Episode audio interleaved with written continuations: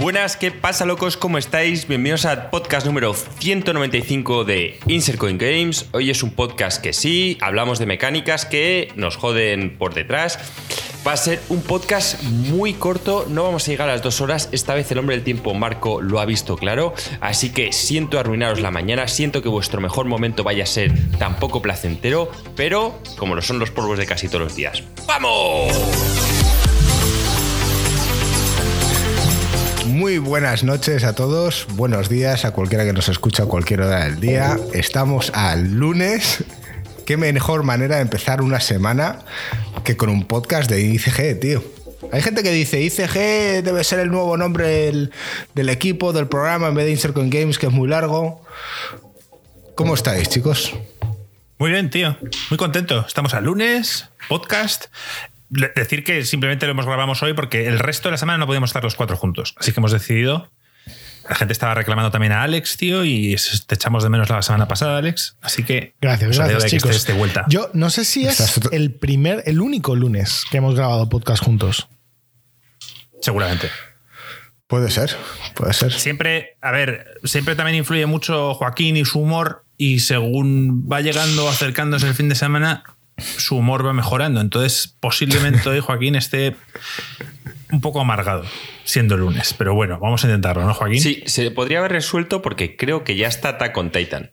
Y no la he empezado a ver porque la verdad me la quería hacer un atracón y vérmelos del tirón. Pero es la cosa que me subía el buen humor de los lunes, es ver Attack on Titan. Eso siempre, o cuando estaba Juego de Tronos, Juego de Tronos, había pocas excepciones que hacían que los lunes valiese la pena, tío. No está nada mal que grabemos eh, mecánicas que más odiamos el día que Joaquín pueda estar de, de peor humor. Y que es Blue Monday, además, tío.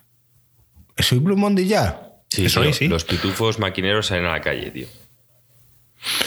Dice, dice Nelita en el chat, quitad ya lo de miércoles porque lo hacéis todos los días menos el miércoles. Por eso Nelita en el directo, la gente que está en el directo verá que el miércoles está entre comillas. Ya, es, es más, quizás deberíamos poner todas las semanas, excepto los miércoles. Todo esto está para engañar al oyente. Este oyente que nos escucha de vez en cuando y dice, me voy a pasar un día al directo y llega un miércoles a las nueve y media hora española y no hay ni Dios.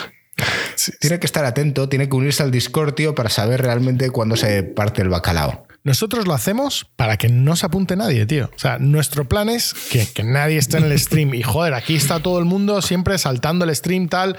Está, está. eh, yo no entiendo. ¿Cómo podemos hacer para despistar a esta gente? No lo entiendo. Vamos a ver si se nos De todas ocurre otra formas, forma. De todas formas, diré que, que los que no estáis en Discord, meteros, porque aparte de, de que estamos ahí charlando todos, hay un aviso cuando estamos en directo. Aparte de yo avisar por la mañana el día que vamos a estar y demás, cuando estamos en directo llega un aviso. A Pero el veces. bot funciona. A veces. O, o- o avisa media hora tarde o tal. Pero, pero suele funcionar. Bueno, antes de nada aprovecho y doy las gracias a todos los que estáis en directo ahora mismo, eh, sabiendo la competencia que tenemos ahora mismo en Twitch, Marco. Ya ves, ya ves. Te has pasado tú a verlo, ¿no? Lo de, de Gref. Me pasa a verlo, Joaquín no tiene ni puta idea qué está pasando, tío. Joaquín, tío, los premios Esland de The Gref. Infamia total, tío. Me importan el precio y nada. Lo importante está aquí, tío. Nosotros ya dimos nuestros premios. Y aunque este año, gracias a vosotros, han perdido cierta categoría, pero no pasa nada. Siempre nos quedará el 2022, tío, para recuperar nuestros valores. Te diré una cosa, me he pasado un poco por encima para ver el directo de, de The Gref. Eh, bueno, que decir de este tío que, que tiene un mogollón de seguidores. Había un millón de gente ver- viéndolo en directo. Eh, el tío estaba emitiéndolo en un, en un auditorio, en un Palacio de la Música en Barcelona. Y, mm, y está petado de streamers y creadores de contenido. Titulado Premios eh, para la creación, para los creadores de contenido en España, Latinoamérica y Andorra. Sí, podía haber dado los premios de Andorra, el cabrón, pero no, se ha tenido que ir a Barcelona. Qué raro. Pues bueno, pues así es. Entonces, lo, poco que he visto ha dado el premio al baile del año y el premio al enfado del año. Y, tío, me da mucha rabia ver la clase de, streamers que, que- que se valoran, tío, ahí fuera y que tienen tantos seguidores y que a nosotros nos hacen entre cero y nada de caso. Pero eso es normal, gringo, es lo que generas, tío. O sea, si genera muchas visitas, tío, pues lo lógico es que funcione y a la gente le gusta. O sea, que gringo, no, no tenemos nada que quejarnos. Nosotros, nosotros seremos descubiertos algún día y seremos la hostia, pero por ahora estamos aquí con nuestra familia, nuestra pequeña familia, hablando de videojuegos y pasándolo bien. Solo diré que si tenemos que hacer ese evento nosotros, lo hacemos mejor. El problema es que a ver quién llega al evento. Pero empezamos con las copas, tío, y cuando son las nueve que hay que empezar a hablar, a ver quién cojones sale. Bueno, yo no saldría, ya sabéis que yo a mí lo de hablar en público no me mola demasiado. Saldría Joaquín seguramente. El, el Fares ese, tío. El de It Takes Two. Seguro que aparece, tío, a las copas. Pues no estaría mal. Recordad que la tiene que liar en un evento público este año para llevarme unos puntitos. Bueno, eh, vamos al turrón. Eh, hemos Gringo. dicho en el pre-podcast que iba a ser corto. Dime. Sí, recuérdale a Alex su juego, porque él no estaba la semana pasada. Cierto, cierto. Tengo ganas de saber cuál es mi juego. Todavía no lo sé. Bueno, efectivamente, la semana pasada Alex no estuvo, le tenemos aquí de vuelta, ya recuperado del COVID, le vemos a tope. Y, y la semana pasada sí dije qué juegos eran los que tenían que jugar aquí todos los componentes de Insert Coin, gracias a que gané mis apuestas. Eh, dije que Joaquín tenía que jugar a uno de los Hitman, que lo tendría en Game Pass. Eh, las condiciones de juego iban a ser eh, no, no muy estrictas, o sea, tendríais que tener opciones de poderlo jugar gratis, ¿vale? Em, a Marco le dije que tenía que jugar eh, y acabar. Todo esto es jugar y acabar en la Way Out. La gente que nos sigue me dieron las gracias. Después en privado eh, siguen tan nerviosos como yo por ver cómo continúa. Y para ti, Alex, eh, había decidido, estaba la opción entre dos, y uno era el Shadow Tactics o el Desperados 3. Lo dejaré en tu elección. Y no sé de qué manera lo puedes conseguir gratis, pero creo que estaba por ahí en, en Epic Games o en Ya algún sitio. Alguno de nosotros seguro lo tiene. Lo tienes Bueno. comprado ya. Sí, sí, tengo tanto el Shadow Tactics como el Desperados, dijiste. Los dos, como que son igual. Sí, Desperados 3. Exacto, son, Sí. son, son, son- bueno, no digo, iba a decir el mismo juego, no es el mismo juego, es el mismo estilo de, De los juego, mismos. estilo comandos. Son de los mismos Sí, creadores. sí. Empecé el. Shadow Tactics, pero no, no lo continué. ¿Eras tú el que odiaba el oeste? No soy muy fan, así que casi seguro iré con el Shadow Tactics estilo Ninja Samurai, que me mola más.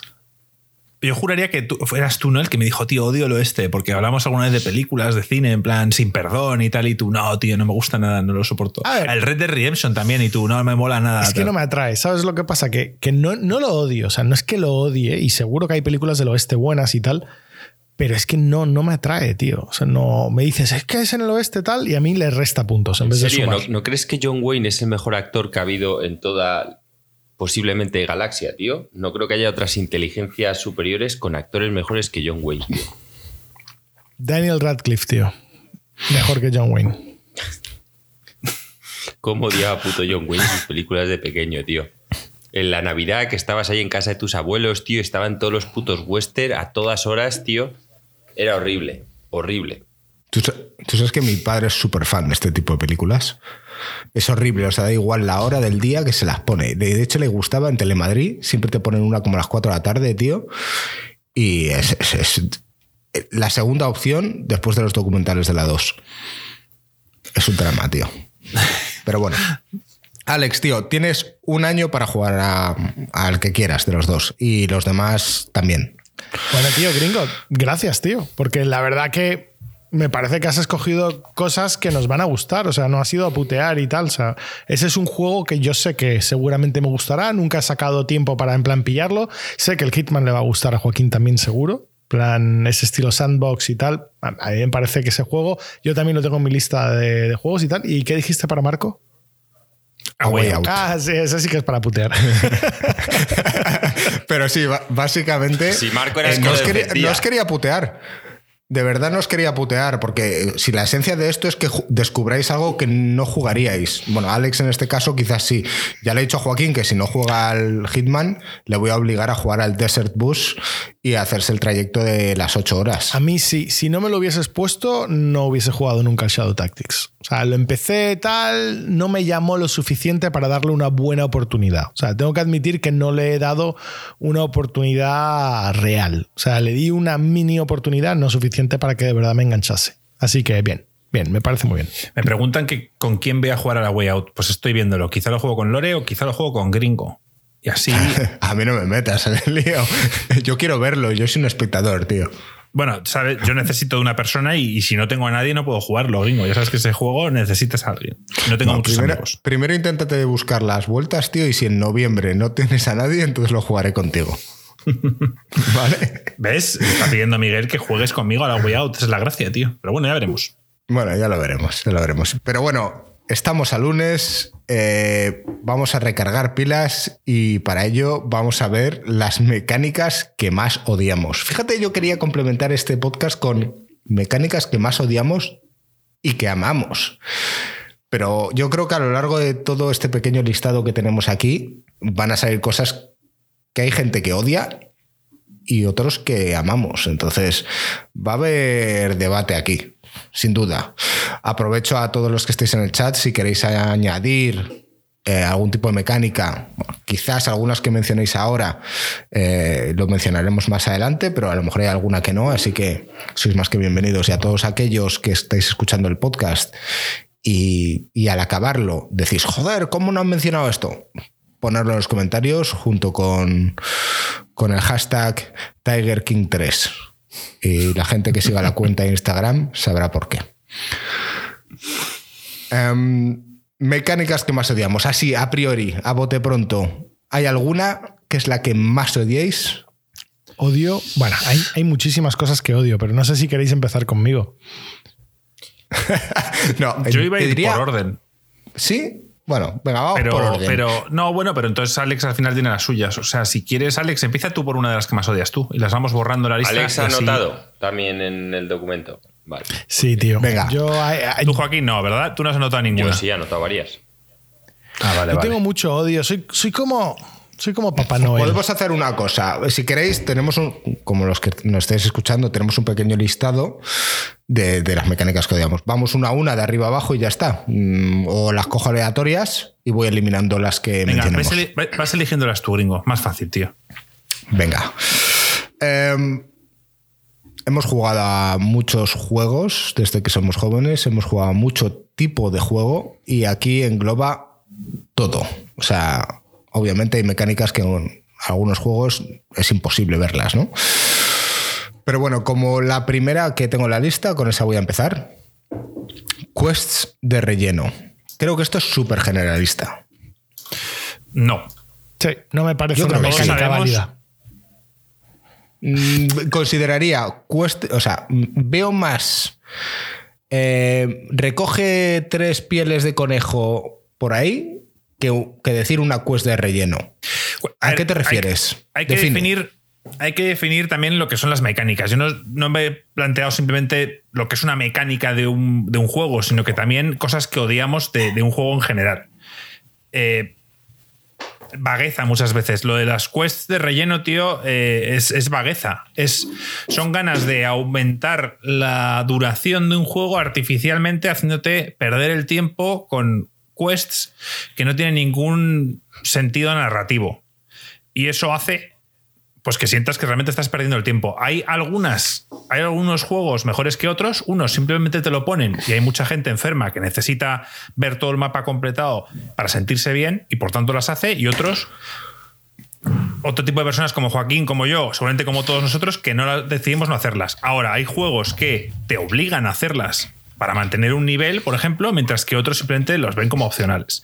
Entonces, las que realmente odio son las que te imponen un poco que tienes que hacer y haciendo que realmente pierdas tu tiempo, ¿sabes? A lo, a lo mejor hay gente ahí que te puede decir que esas quests eh, están ahí para enriquecer la historia principal. Entonces, Sí. entonces no son de De relleno. indirecta. Entonces no son de relleno. Sí, yo, Claro. yo creo que estamos más bien esto es yo lo hubiese puesto los fetch quest.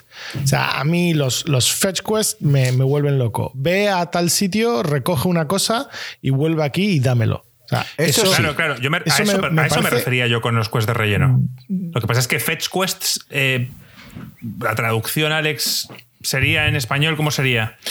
Sí, quest de, de buscar, quest de. No sé. Hay, hay, hay como. O sea, sí. A mí me sale en portugués, tío. Yo, yo la he denominado quest de relleno porque es así. Y cuando me refiero a de relleno, no me refiero a una quest donde hay un personaje secundario interesante y tienes que ayudarle. No. Me refiero a. Mata cinco bichos para atrás. Y, y excluyo a los MMOs porque entiendo que los MMOs es otro estilo de juego y demás. Hablo de, de juegos como Final Fantasy XV que te hacía ir a un lago a buscar cinco ranas y mierdas de esas, tío. O sea, ¿qué, qué cojones? Sí, o sea, Eres, Pero- el, eres el príncipe y te vas a buscar cinco ranas para un tío que te lo pide en un poblado. O sea, ¿esto cómo, cómo va? Un tío que ni conoces. Nah, a, a ver, a- en los, los MMOs, como bien has dicho, pecan de esto y, siguen siendo malos. O sea, no, no te quiero decir que yo a los MMO les perdone por ser MMOs. O sea, sigo creyendo que es malo.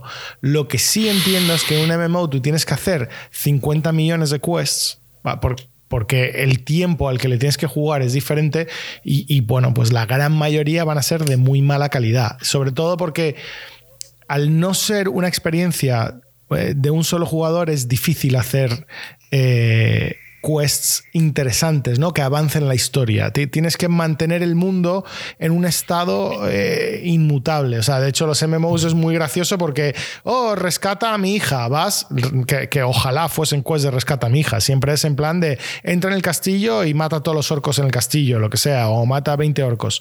Pues eso, matas a 20 orcos, vuelves y sigue el castillo, siguen los orcos y nada nunca cambia. Entonces, esas son las cosas que sacrificas por jugar un MMO en un mundo donde hay un montón de gente jugando contigo.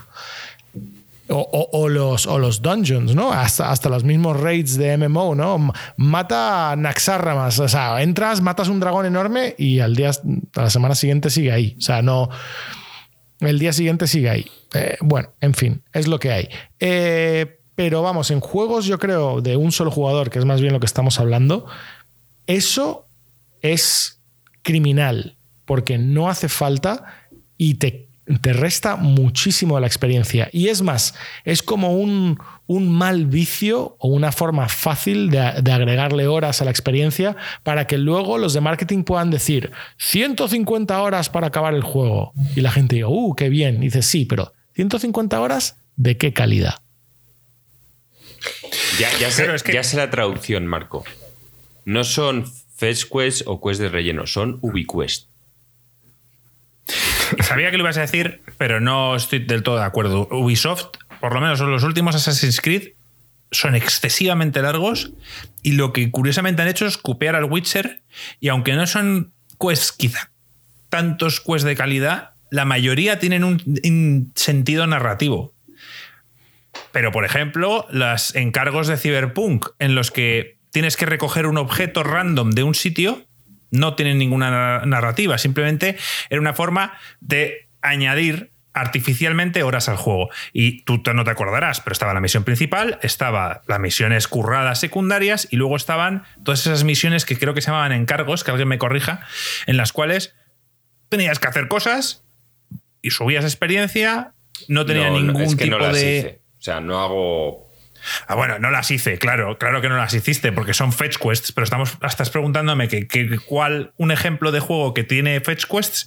Por supuesto que Ubisoft tiene fetch quests y es conocido mundialmente por tenerlas. Pero últimamente, al menos yo en los Assassin's Creed, no las he visto. Gringo, ¿tú recuerdas en el, en el Watch Dogs 3 si tenía fetch quests? Yo diría que sí, tenía. Pero yo en el Assassin's Creed no he visto tantas. O Creo corregidme que- aquí.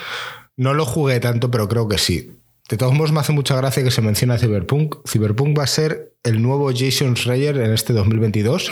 Va a ser mencionado en todos los podcasts. Estoy convencido. Y mira que habíamos dicho que habíamos pasado página, tío. Que ha sido Marco. Yo no lo he sacado, ha sido Marco. Mira, por ejemplo, eh, desde que tengo el PC y tal, estoy jugando al Red Dead Redemption 2, lo estoy, lo estoy, estoy toqueteándolo sobre todo para ver un poco los gráficos y demás. Y he estado jugando en las primeras horas. Joder, es que no tiene Fetch Quest. Es que todo lo que te plantean en el juego es interesante. Sí, mundano a veces. Sí, en plan, una señora que te pide que la ayudes de vuelta al pueblo porque la han atracado. Y, y- tú, bueno, pues ¿qué estoy haciendo aquí? Ir del punto A al punto B, como dice Alex. Pero ves una señora que, ¿sabes? que te grita que la han secuestrado, que no sé qué, que la ayudes y simplemente la recoges, la tía tienes una conversación con ella mientras vas al pueblo, la dejas en el pueblo y de repente la inversión es completa, o sea, estás en ese mundo. Entonces han conseguido rellenar artificialmente, como quieras tú llamarlo, el juego eh, por unos minutos, pero ha tenido un sentido narrativo dentro de lo que es el mundo de Red Dead Redemption. Y eso es lo que creo que Rockstar hizo y hace normalmente excepcionalmente bien. Otro ejemplo es CD Projekt, Witcher 3. ¿Tiene fetch quests, Joaquín? No. Pocas.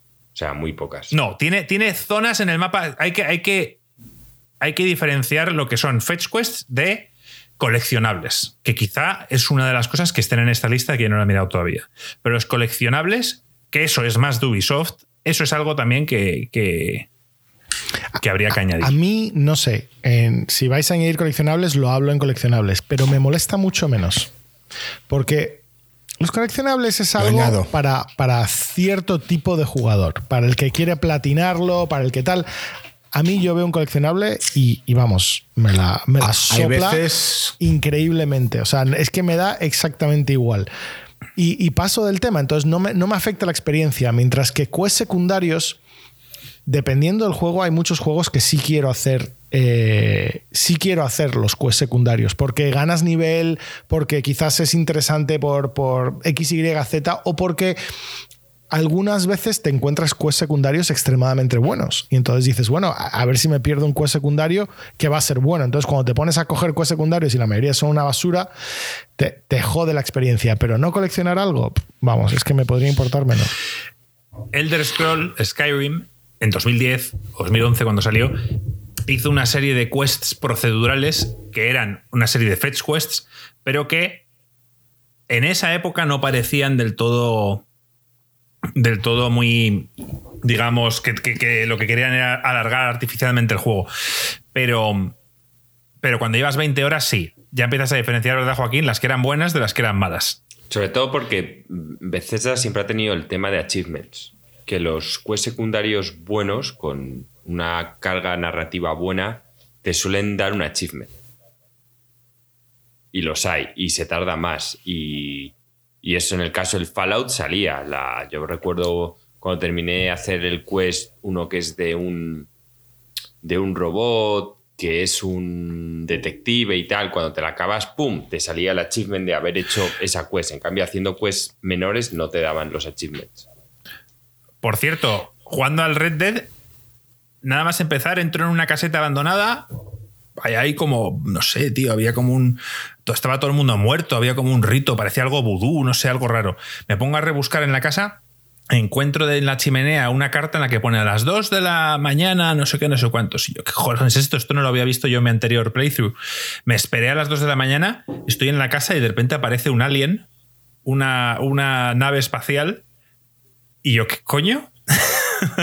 y, y- y salí fuera, la vi cómo se iba y parece ser que es una quest que continúa, pero no es una quest que que tienes como en el, en, digamos, una quest que tienes fija en, en tu, en el tracker, sino que es algo que te regalan así, un, ¿cómo se llama esto, Alex? Sí, un. ¿Cómo se llama este es tipo como de- un easter egg, ¿no? Más bien. Un easter egg, sí. Sí. Nada, era una cosa que quería contar rápida, pero vamos, inmersión, tío. En un juego así lo que quieres es que todo lo que haya tenga sentido. ¿Pero viste al alien? Aunque, eh, no, ves una nave espacial. Ves una luz verde que te ilumina todo lo que es la caseta y cuando sales, la nave espacial sale volando y la ves como irse. A ver, había esta película de, del que hizo de James Bond, eh, el, el último James Bond, ¿cómo se llama? El rubio. Daniel Craig. Daniel Craig, que también es de, de cowboys y alienígenas. Sí, pero La he visto. es infame. ¿Cómo que infame, tío? Es un peliculón. O sea, tú cuando ves esa peli, ¿qué te esperas? Cowboys y alienígenas, tío. ¿Ves la peli? Sale Harrison Ford. Claro, y te dan cowboys y alienígenas, o no sé, ¿qué más quieres, tío? Efectivamente, yo- yo la fui me a ver- acabo de recordar. yo la fui a ver al Frost, cine. Me acaba de recordar Frost que la peli se llama Cowboys y alienígenas. Ya está, tío. O sea, es que ¿qué más esperas? O sea, Exacto, o sea, es una película que para lo que te ofrece, o sea, para lo que dice el título y lo que tal, te es un, es un 7. Es un sólido. A mí no me importa que una película te dice lo que hay, tío. Tú vas y lo ves. Infamia pura y dura. Cowboys, aliens e infamia. Es una peli honesta, como dice Frost. Eh, yo iba a añadir a todo lo que estabais diciendo del Red Dead Redemption 2. eh, Yo lo poco que lo jugué, es cierto, yo no recuerdo em, momentos de, de quests infames. No, no las De tiene, no hecho, las tiene. en el GTA V me Tampoco. cuesta pensar que tampoco, creo que tampoco había. Pero bueno, oye, eh, en la parte de coleccionables, decir que, que sí, los coleccionables quizás están hechos para esa gente que quiere hacer los platinos, pero que hay muchas veces que te dan platinos sin tener que hacer todo al 100%. Eh, yo recuerdo jugar al Witcher, tío, y me, me encantaba el Went y jugar a las cartas y obviamente no me hice el juego entero para conseguir toda la baraja.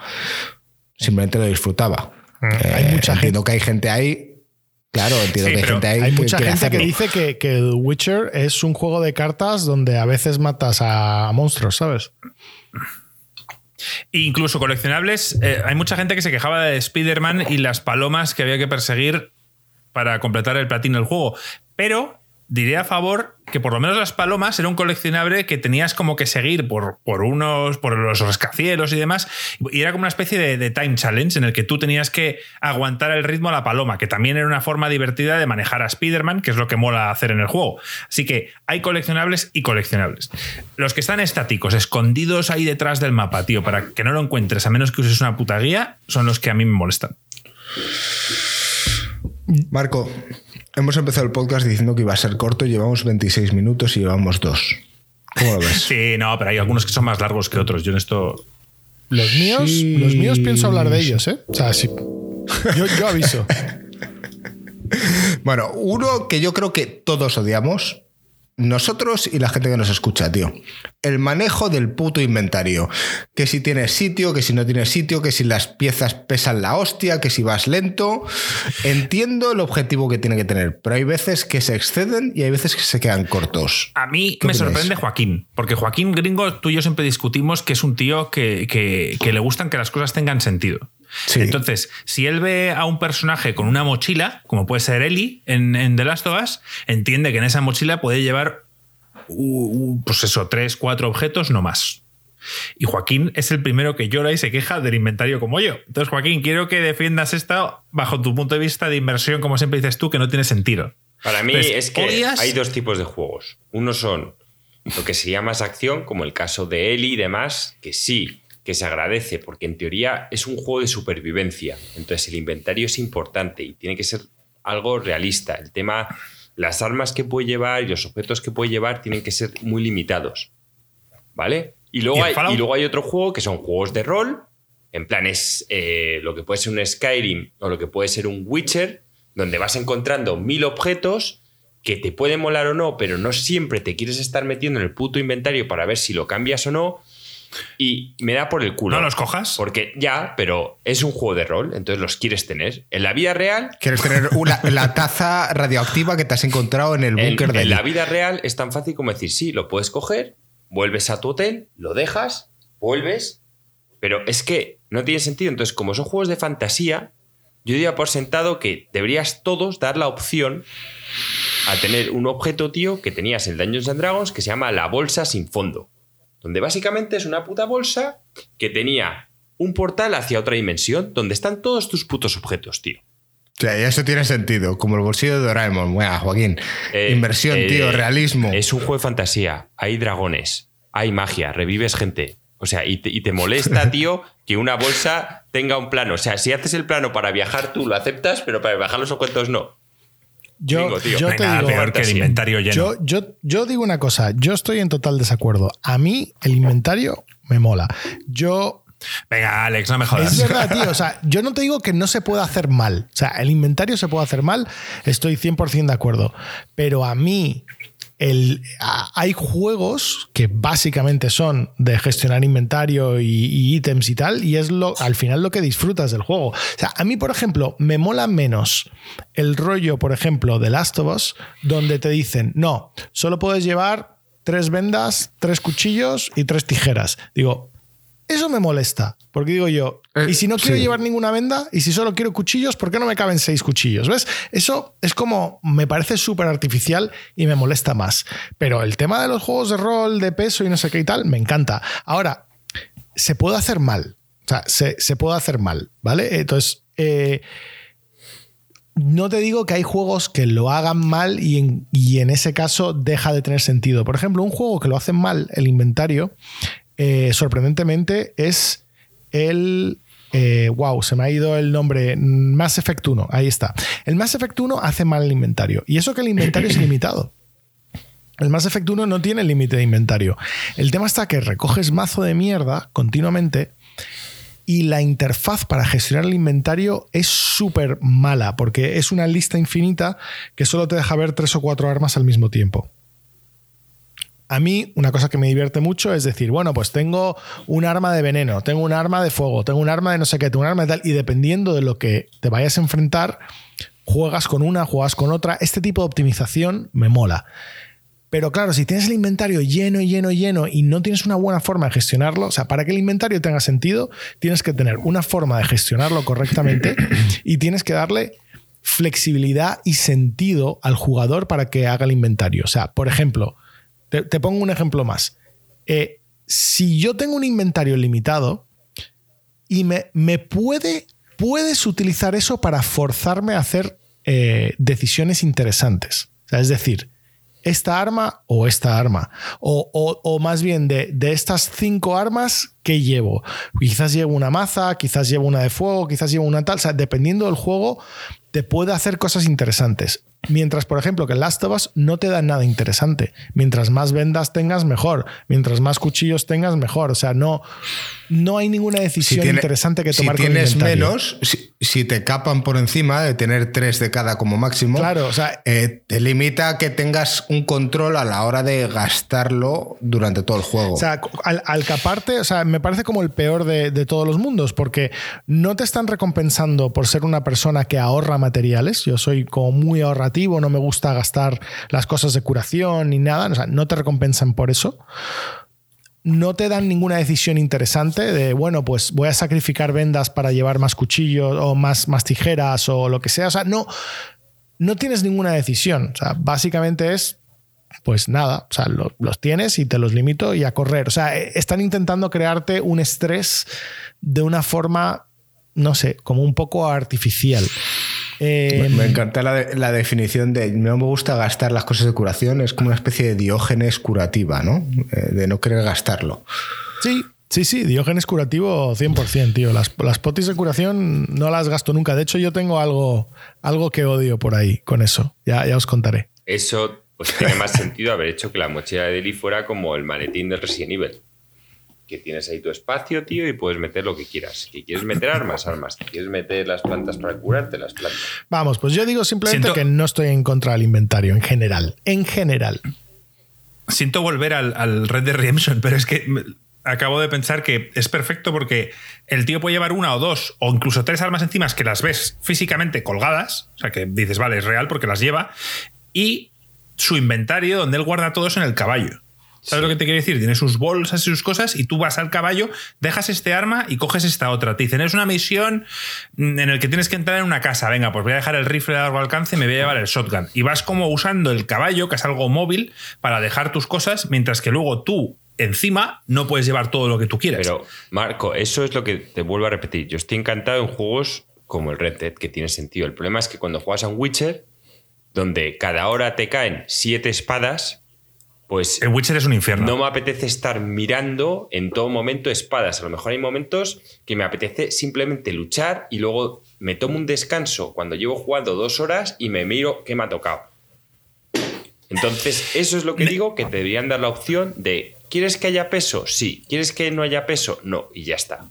Estoy totalmente de acuerdo contigo, Joaquín. Me habéis recordado, Alex, hablando, me ha recordado de otra mecánica que odiamos todos y que menos Alex, que no sé si la odia y que no tenemos apuntada, gringo. Se llama la durabilidad. Oh, ojo, ojo. Yo odiaba la durabilidad hasta que conocí el Zelda de Breath of the Wild. No estoy nada de acuerdo. El justo el Zelda de Breath of the Wild. mira, sinceramente, a mí no me paga Nintendo un pastizal para que lo decida. Pero creo que tiene que haber una mejor forma de hacer ese juego pudiendo utilizar distintas armas sin necesidad de que se vayan rompiendo cada dos por tres.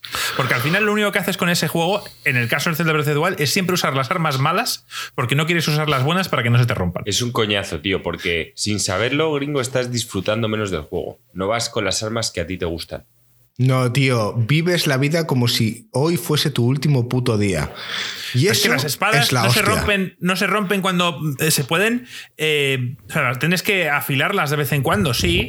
Pues vale, pues pon una movida de afilar y, y hay juegos donde se va deteriorando el arma Pero, y tú pero puedes es simplemente- realista. Sí. Estamos Pues es hablando de realista, realismo. ¿eh? Un mandoble no se va a joder por muchas hostias que le des a los lagartos en el Zelda, tío. Son lagartos duros, se tío. jode, se jode hasta la hay espada. tres lagartos gringos. Es que no, tío. Yo- no. Se jode hasta la Yo- espada maestra, me dirás tú. Yo quiero decir dos cosas. O sea, estoy de acuerdo Spoiler, ¿eh? con ambos. O sea, de verdad que en el Zelda hay un momento que es desesperante, que das cuatro o cinco golpes, se te rompe el alma y tal. Es verdad que mola el tema de forzarte a pillar armas nuevas, pero también es verdad que siempre vas en plan, cuando coges la espada maestra vas siempre con esa porque no quieres romper tus armas, aunque tienes armas mejores muchas veces, pero no, no, no quieres gastarlas. O sea, pero, pero, pero, em, y todo esto venía a cuento de algo. Ah, sí. Cosa que me molesta un montón de pelis y series y no sé qué y tal. ¿Sabes el- la típica mm, peli, serie medieval y tal, cuando coge el guerrero y hace flasca, clava la espada en el suelo? Pues tío, eso no pasaría nunca, tío. O sea, esa espada, esa espada tienes un sirviente que se pasa tres horas al día afilándola, cuidándola, no sé qué tal. Y después de que este pavo está básicamente toda su vida dedicada a cuidar de tu maldita espada y tu caballo, vas a coger la espada y le vas a joder el filo y le, vas posiblemente a fastidiarte la espada, que es una de las cosas más caras que llevas, clavando en el puto suelo, tío, que le va a dar una piedra y se te va a abrir un, boquete en el filo. No, tío, eso no, eso no pasa. Un, un juego donde la du- durabilidad era bastante jodida era en el Witcher. Tenías que ir con paquetes para, para con piedras o mierdas para, No, para pero en, en el Witcher. Marco, te diré yo. y, y eran caras. En el Witcher te diré yo lo que hacía. Me sudaba la polla. Porque como no se rompían, simplemente iba con todas mis armas desafiladas. Bueno, ya, pero entonces decías, vale, pues estoy haciendo menos daño a este enemigo, estoy haciendo tal. Sí, sí. Eso, eso te vale en el juego normal. Ya te digo yo que jugar en difícil. ¿Se, af- eh, se afilaban las armas? Sí. Sí, sí, y eran caros, o sea, para comprar las mierdas estas eran caras y encima Ah, tenías que hacerlo cada dos por tres. Otra mecánica que yo te dejaría totalmente opcional. En plan, ¿quieres que se te juegue el arma? ¿Sí o no? ¿Qué Bueno, habrá coñazo? gente a favor de la durabilidad y gente Exacto, que no. Yo, y lo bueno en, y, y en parte Joaquín, os compro. que hace que los dos tipos de personas disfruten del juego. Pero es que Eh, eso, es, esto eso me solo lleva- consigue un cerebro superior, tío. La gente aún lo Esto del me tema de lleva- opciones lo llevan muy mal. En el, un segundo, gringo, en el Monster Hunter Rise que están diciendo Nelita en el chat, tiene sentido. Pero porque el Monster Hunter está todo basado en que tú en tu, camp- en tu campamento preparas todo. Te haces una comida especial para aguantar contra Porque ese tipo de enemigo. supervivencia. Afilas tu arma. de entonces crafteo vas- también. No solo supervivencia, Claro, diría entonces yo tú como vas que incluye a mucho crafteo. Y- Claro, entonces tú vas a sentido matar a que ese te- bicho. Vale, ¿tiene sentido que te cocines en el Red Dead Redemption 2, ya que lo has mencionado? Porque al final tienes que comer. Es otro juego en el que Sí. creo que eso lo añadieron y yo creo que en ese juego específicamente sobra. Bueno, no, es que comes cada tres días, me refiero. Eh, no molesta para nada. De hecho, a mí ya me dice, oye, te estás poniendo gordo porque cuando te queda esto de vida, te, te- te ves que te está bajando un poquito lo que es esto, ya comes y entonces estás comiendo de más. Entonces digo, bueno, voy a dejar de comer ya y voy a esperar a que la barra se rebaje. Estás a dieta en el juego. Sí, hay, hay, hay, hay juegos donde lo de la comida y todo eso es un poco coñazo, salvo que sean survival, que es lo que la gente busca, y entonces sea toda una mecánica perfecta de un juego de survival. Igual es otra cosa que a mí, si es un juego de survival, lo entiendo. Si no, me, me parece algo opcional. Como el Fallout. El Fallout tiene un modo survival Exacto. en el que hay que comer, beber, etc. Y habrá gente que diga, joder, qué divertido. Y, y estoy encantado y que se lo pongan y lo disfruten. Ahora, habrá el típico subnormal que diga, no, no, no. Venga, para todos. Pues ya está, acabas de joder el juego a un porcentaje muy alto de la población sin necesidad, tío. Opciones. Bueno, yo creo que con esto está claro, ¿no? El tema de la durabilidad. Em, Sí. Escenas de vídeo que no se pueden pausar ni saltar. Eso es un puto drama. Es horrible, horrible. Y O sea, teniendo una familia o novia o quien sea, a menos que vivas solo como Joaquín, o incluso Joaquín a veces le llaman por teléfono, y estás en el Metal Gear, una escena que dura 45 minutos, y dices, espérate, vas a dar la start y no se puede. Y tú, vale. Ok, no puedo pausarlo, o sea que mi vida durante el tiempo que dura esta escena no existe. Y, yo voy a agregar, o sea, a lo que acabas de decir, el hecho de que el diálogo no se puede acelerar. Es decir, que solo me pueda saltar el- la escena entera, pero no puedo en plan darle un botón para que vaya a la siguiente frase, porque es que yo no tengo toda la vida para escuchar a la gente hablar. O sea, yo prefiero leer lo que pone en los subtítulos que... Pero sí para organizar tu inventario, Alex. Sí, tío. O sea, pero eso puede ser parte del juego, tío. O sea, puede ser parte interesante del juego, pero, pero la gente que hablan súper lento, cuando lo lees en un momentico y le das un botón y pasas a la siguiente frase, mil veces mejor. Y las que es como una escena de riesgo, porque yo siempre esto lo hago nada más empezar. La primera cutscene del juego lo hago. Eh, le doy a start y pruebo a ver si se puede pausar. Porque hay algunas veces que le das a start y lo que haces es esquipearla. Sí. Ya, eso es una putada y, Entonces- no te avisan. Claro, que a veces el botón back o el botón select, el que de toda la vida, es como para pausar y el otro es para, para esquipear. O hay veces lo que lo hacen bien, en el que puedes pausar y luego te pone, ¿quieres saltarte la escena? Y tienes que darle otra vez a otro botón.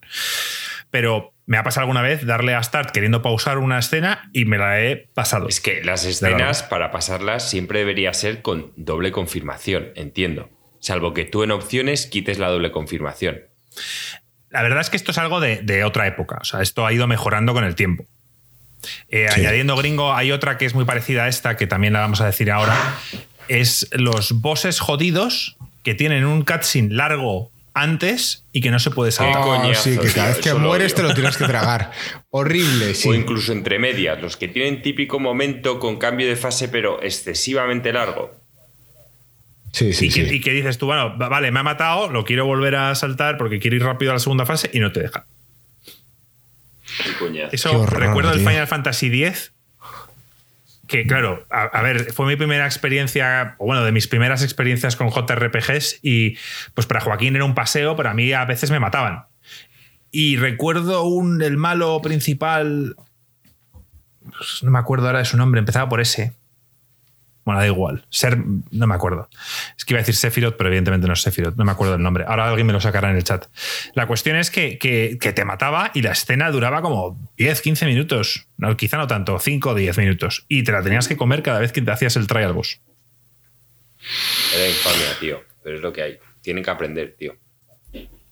Em, ya que estamos hablando de pausar, em, checkpoints en misiones largas. Que estés haciendo una misión larga y de repente mueras y tengas que volver al principio a hacerla de nuevo. Ya no hablamos solo de misiones, incluso podríamos hablar de un juego de plataformas en el que no haya, no haya un checkpoint más avanzado y tengas que volver a hacer lo que ya has hecho. No, bueno, yo creo que eso drama. yo lo metería en, en el tema de guardar. Yo tengo todo un punto especial lleno de odio para hablar A sobre el guardado, tío, en los juegos. Dale, Alex, dale. Cuéntanos. Bueno, tío. Que no te dejen guardar en cualquier lado me parece un drama, pero drama de. Hay muy poquitos juegos, o sea, pero muy poquitos juegos que yo creo que sería aceptable que no te dejen guardar en ningún lado. Y a mí, los Dark Souls, me da igual. Me tienes que dejar guardar en cualquier lado. O sea, me da igual que sea un Dark Souls, me da igual que sea lo más difícil del mundo. Puede ser un juego Iron Man perfectamente. O sea, puede ser un juego donde, oye, si yo guardo, no tengo, no te digo que me dejes tener 50 guardados, solo puedo guardar una, ¿sabes? En un solo, en un solo slave. Bueno, pues puesto. el Dark Souls puedo guardar donde sea, pero el Hollow Knight no. El Hollow Knight o te sientas en un em, en un banco, banco? o no guardas. Entonces, Bueno, Bueno, en la Switch sí. En la Switch lo dejas en. sí, en lo dejas apagado tal, pero yo no te digo hacer guarrerías, yo te digo de en guardar. el tío. Red Dead tampoco puedes. O sea, yo te digo de tienes No. que poder guardar en cualquier lado. O sea, no tiene sentido tal. Incluso vamos más allá, ya que estamos, a mí lo de, el, el tema de los bancos de Dark Souls o los bonfires de Dark Souls llevado a los bancos de, de estos no me parece una mecánica especialmente interesante ni buena ni que realmente te dificulte en el juego eh, de una forma divertida. O sea, creo que Pero es que es, Un- un es, que diferente, Alex. Es que en el, en el Hollow Knight los bancos son para guardar. En el Dark Souls no. Los bonfires son En el para Dark Souls curarte. guarda siempre. vale. Tú en el, en el Dark Souls, siempre que sales, el Pues- juego se queda guardado donde está. Hablemos solo de guardar. Si no me dejas guardar donde sea, me parece que es un gravísimo error y una falta de respeto a la gente que no tiene el tiempo ilimitado para jugar a tu juego. Es lo que hay. Y la Puede gran haber una limitación. Puede haber una limitación a la hora de programar un juego que haya ciertos juegos que sea difícil de poner un punto de guardado en un punto específico o no lo hacen porque no quieren. Es que no, no encuentro un sentido a por qué no va a tenerlo todos. A ver, mira el propio Red Dead Redemption, que lleváis todo el tiempo hablando maravillas del Red Dead. Los quests son de 40 minutos, una hora, y o te lo acabas del tirón o te jodes. Es que, es que vamos, me explota el cerebro. Es que en mi vida jugaré el Red Dead Redemption. Nunca. O sea, ya solo por eso te aseguro que jamás lo tocaré. Y me quedo más tranquilo que nadie. Y seguro que es un juegazo. Pero es que yo no me puedo permitir de que estoy 15 minutos en un quest de una hora y viene mi hijo que quiere hacer X cosas y, y- y no, no puedo. O sea, no, sí, pausas la consola y te piras. No, tío, déjame guardar y vuelvo cuando pueda. Es que no tiene sentido. Bueno, técnicamente con las consolas y no las nuevas, sino ya las anteriores, podías, pues, eh, por eso yo, cuando Gringo me decía que, que tenía que dejar una misión del Red Dead Redemption a medias, yo le decía, no, das a start, apagas la PlayStation 4 y vuelves más tarde. Pero es que a lo mejor no vuelvo a Es- jugarlo es que hasta eso- dos días que- más tarde. Y no pasa nada. Yo no quiero hacer una y, y si guarrada. vuelves dentro de seis meses, tampoco pasa nada. O sea, la cuestión es que, que puedes hacerlo. Yo no quiero hacer una guarrada que luego resulta que se va que la luz, la luz, tío. y no sé qué y tal. No, tío, yo quiero que me dejes guardar tranquilamente y que vuelva cuando me da la gana. No tiene y, y sentido. es, y es la mejor opción, pero dentro de lo que cabe, en las consolas se puede, en el ordenador no. A mí me preocupa dejar el Red Dead Redemption eh, pausado y escuchar mi ordenador. Y yo quizá me voy tres horas y el ordenador sigue ahí a tope porque está el Red Dead Redemption puesto. Pues, pues sabes, es, eh, en el ordenador me sale decir, voy a apagarlo, salir del juego para que se relaje y baje la temperatura. Cosa que en las consolas puedo hacer, que es apagarlas. A mí me pasa, por ejemplo, hay muchos juegos antiguos que me parece que son muy buenos y, y ganan muchísimo jugándolos en emulador por el mero hecho de que puedes guardar donde te da la gana. O sea, cualquier Mario, cualquiera de estos juegos antiguos, el, el de la Nintendo, el de la Super Nintendo, tal, que realmente no te permitían guardar, aunque quizás los Marios es mal ejemplo porque las misiones son relativamente muy cortas, pero bueno, incluso en el Mario... No, pero no, no son mal trampa. ejemplos. Tú empiezas a jugar al Mario 1, imagínate que vas por el cuarto mundo y mm, igual viene tu hijo o te llama alguien, te jodes y tienes que volver a empezar desde el primer. Sí, pues, pues le das al botón en el Ya, emulador bueno, pero- y lo guardas. También le puedes hacer trampa y decir, no me sale este salto, guardo antes Sí, y cargo todo el rato ese ya salto. depende de para... ti. O sea, me refiero, lo haces si quieres. Hay formas de hacer juegos estilo, mira, por ejemplo, el, el Darkest Dungeon que lo han mencionado anteriormente. Darkest Dungeon es el típico juego donde es un roguelike que tiene permamuerte, ¿no? O sea, tiene modo Iron Man. No quieren que hagas eso, no, no quieren que puedas eh, decir en plan, le doy a guardar, pruebo el combate, no me ha salido, vuelvo a cargar. Y lo entiendo, la experiencia es distinta. Puedes guardar cuando quieras, sin embargo. No, no, no te tienen por qué limitar el guardado para eso. Guardas cuando quieras. Lo único que no puedes hacer es cargar más que el último guardado. Mira lo que hace XCOM gringo, que es muy, muy trampera la gente y hace el típico disparo del 60%. A ver si sale. Disparan y si no le sale, Y cargan. cargan. Claro. Pues el juego ha guardado antes del disparo, o sea, ha guardado después del disparo y tú vuelves a la carga de antes y siempre te va a dar el mismo resultado. Y voy a decir Para que no puedas trampearlo. que si eso es lo que te madre. divierte, o sea, si a ti lo que te Sí, claro. divierte es volver a cargar e intentar el disparo hasta que te sale, pues oye, adelante. Lo estaba elogiando, estaba elogiándolo. Una forma de decir, no vas a trampear el juego y no vas a, a rompernos el sistema, ¿sabes? Porque realmente es así, si no cualquiera se lo pasa. Pero yo qué sé, si, si es lo que te mola, pásatelo. Es como la gente de los cheat codes y lo demás. Eh, yo, Sí, es- yo el, mucha gente se compraba el Nintendo Power. El Nintendo Power no salían cheat codes, pero varias cosas para encontrar códigos y tal que, que te ayudaban a pasarte el juego. creo que el Game Shark. El Game Shark con dinero infinito, conseguías dinero infinito o vidas infinitas o no sé qué tal. Y si eso es lo que tú necesitas para, Para que, disfrutar para del disfrutar juego, el juego, claro. adelante. Es como, por ejemplo, el, el XCOM. Eh, yo creo que si cada vez que digamos el XCOM tengo que beber, pero el, en el XCOM muchísima gente lo juega con lo que llaman saves coming, que es que guardas, lo intentas, no te sale, vuelves a cargar, vuelves a intentarlo y por eso mismo en, el, en las nuevas versiones de XCOM, cuando cargas el juego, te cambian, eh, perdón, mantienen el, el seed del- de la máquina aleatoria. Quiere decir que siempre te va a salir el mismo resultado en los dados. O sea, si tú, si tú guardas y disparas y fallas, si tú vuelves a cargar y vuelves a disparar, vas a volver a fallar. Eh, pero hay gente que le mola jugar así. Yo a veces he jugado así. Y últimamente me he aficionado mucho más a jugar estilo Iron Man, en plan de aceptar todo lo que pasa y me parece mucho más divertido, pero yo creo que cada uno juega como le mola. Y no me parece tampoco incorrecto que juegues así. Está claro que la mayoría de mecánicas que estamos aquí medio criticando, ¿no? Habrá gente que está a favor y gente que está en contra. Gente que diga, joder, esto es un perk. Y hay gente que diga, joder, esto es un marrón. Pero, pero eh, entiendes que haya gente que le pueda molestar. Yo, yo, yo sí, yo lo he guardado de la razón a Alex, salvo el- en la Switch, evidentemente, pues, pues tienes la opción siempre de dejarlo en, en sleep mode y, y- y funciona. Me- Otra cosa es que en mitad de un juego te apetece jugar a otro y tienes que llegar hasta el punto de guardado en el Para juego guardar. primero para guardar, porque no puedes cambiar de juego sin guardar. Habría que ver, tío, qué porcentaje de gente, tío, está enganchado a un juego y dice, voy a parar y voy a jugar a otro. Yo. Yo ¿A ti te pasa. Joaquín? Yo suelo tener normalmente dos juegos máximo. Tengo a lo mejor uno que es el principal en el que le doy caña y luego tengo otro que suele ser mm, De relax, el Dream Quest. sí Style. más relax, menos componente historia, por decirlo así. O sea, entonces suelo tener, pero me pasa con las series también igual, gringo. A mí no me gusta estar viendo a ver, que a veces no te queda otra, pero 10.000 series a la vez, tío, porque es como que no te centras. Pues me gusta tener dos o tres, pero más ya me parece como que estás poniendo los cuernos. A ver, chicos, yo suelo tener el juego que juego yo y luego cuando llega mi hijo que dice, papá, quiere jugar al Mario Kart. Pues tengo que chapar el juego que estoy jugando yo y pasarlo al Mario Kart.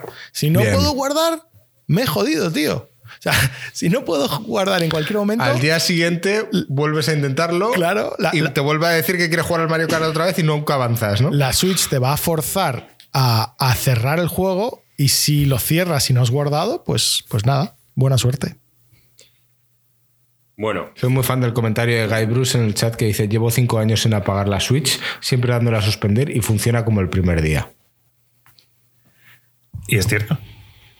Yo esto. Yo creo que la mía está suspendida ahí también desde hace la hostia. Yo veo que el tema de guardado o de ciertas mecánicas, realmente la única forma que veo es con temas de evolución de juegos, tío. Que te permitan jugar un juego hasta dos o tres horas y luego devolver y en motivos poner por la mierda esta.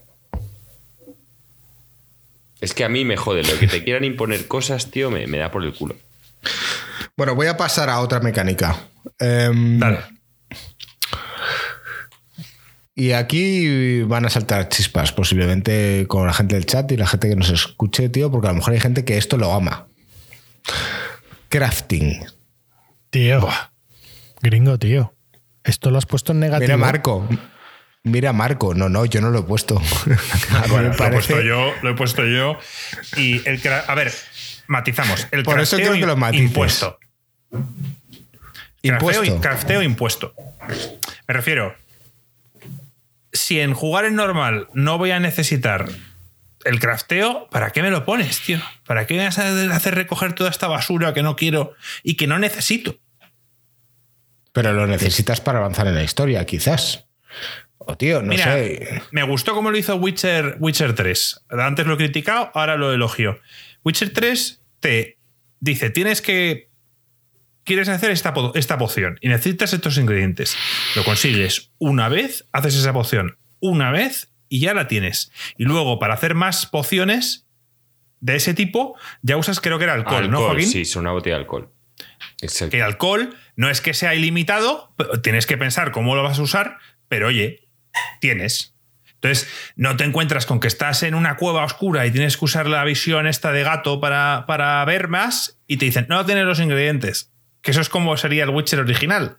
Y tenías que irte a buscarlos, a buscar la planta de no sé qué, a no sé cuántos, para poder entrar en una puta cueva. Pues eso es lo que no me mola. Pero es realismo. Vale, pues gringo, Pues claro cuando es estás realismo. también en la montaña esta de invierno, apagas la calefacción de la casa, tío, abres las ventanas y juegas en pelotas. Y también es realista porque vas a sentir el mismo frío que está sintiendo el tío en esa Tú, puta montaña tú helada. eres, tú eres el inmersivo, tío. Yo no soy el que decide la inversión a muerte Hasta y tú que sí. arruina la experiencia. Entonces, yo el tema del crafteo voy a lo mismo. Yo haría tres tipos de crafteo: el hardcore, el normal y el suave. Es en plan, ¿no te gusta el crafteo? Me parece bien. Todo lo que recoges se divide en dos o en tres. En componente C para cosas de mierda, componente B para cosas medianas y componente A para cosas de la hostia. Ya está. No quiero saber que esto es musgo de no sé qué o tal. Cualquier cosa simplemente es mierda, tío. Porque yo Rompe lo la veo así. inversión, eso, Joaquín. Entonces, Me, imagino un manual de usuario de Joaquín en un videojuego que dice eh, modo A, modo B, o sea, todo súper complejo, tío, pero Eh, para Joaquín el le parece todo súper fácil. Gringo, el ejemplo de juego de crafteo impuesto que odio es el Fallout 4. O sea, ya no solo es crafteo, sino que tienes que hacer tu puta base y tienes que eh, montar ahí mil mierdas, tío. O sea, y, te lo, y- y es una quest. Es una quest con achievement, como las que dice Joaquín. Y te la imponen.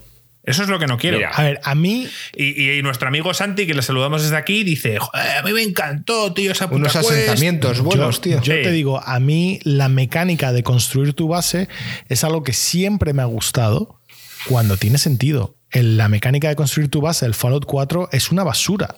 O sea, no, no sirve para nada. O sea, es, es una pérdida de tiempo, no te da beneficios, no es una parte importante de la historia, no es. O sea, si, si, lo, si lo involucras en la historia de crear un asentamiento, de hacerlo importante en el mundo, que se convierta en algo importante, tal. O sea, tiene sentido, pero es que en el Fallout 4 era tan superfici- superficial. eh, es básicamente un trofeo. O sea, no es. Yo- Es un nada, no, no, no es nada. Entonces, yo estoy de acuerdo en eso.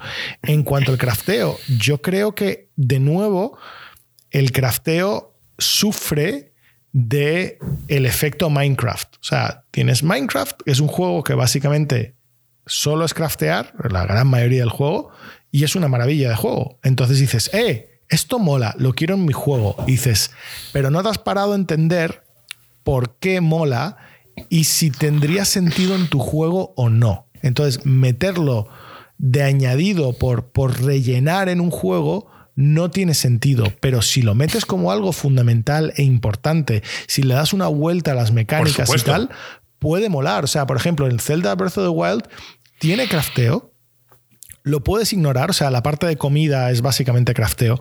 Eh, lo puedes ignorar y acabarte el juego igual, pero es un propio sistema con sus propias reglas que vas aprendiendo y que, y que mola y te da unos bonuses y tal. Y oye, si no quieres, no lo haces y tal. Eso a mí me parece, por ejemplo, una forma perfecta de introducir crafteo en un juego sin que sea la premisa central del juego. Em, si va a ser la premisa central, pues tienes juegos como Don't Starve, que básicamente es un juego de crafteo. Eh, supervivencia, crafteo, tal, no sé qué. Me encanta la mecánica de crafteo. Me parece que es una mecánica súper chula. Pero Totalmente lo que has dicho, Alex, totalmente de acuerdo. tiene que ser parte fundamental de, de tu sea, de juego.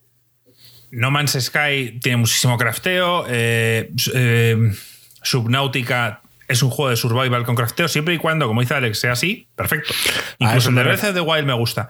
Pero crafteo en juegos donde no tiene veo el sentido, no. Por eso estaba yo un poco a defender eso, porque si, si forma parte de la experiencia, tío, tiene que estar Claro, ahí claro. y es Sí, sí, necesario. sí.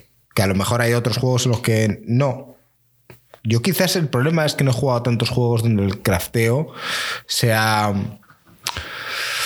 insípido, digamos, que está ahí para añadir y alargar el tiempo. Eh, yo los que he jugado, quizás he tenido esa suerte.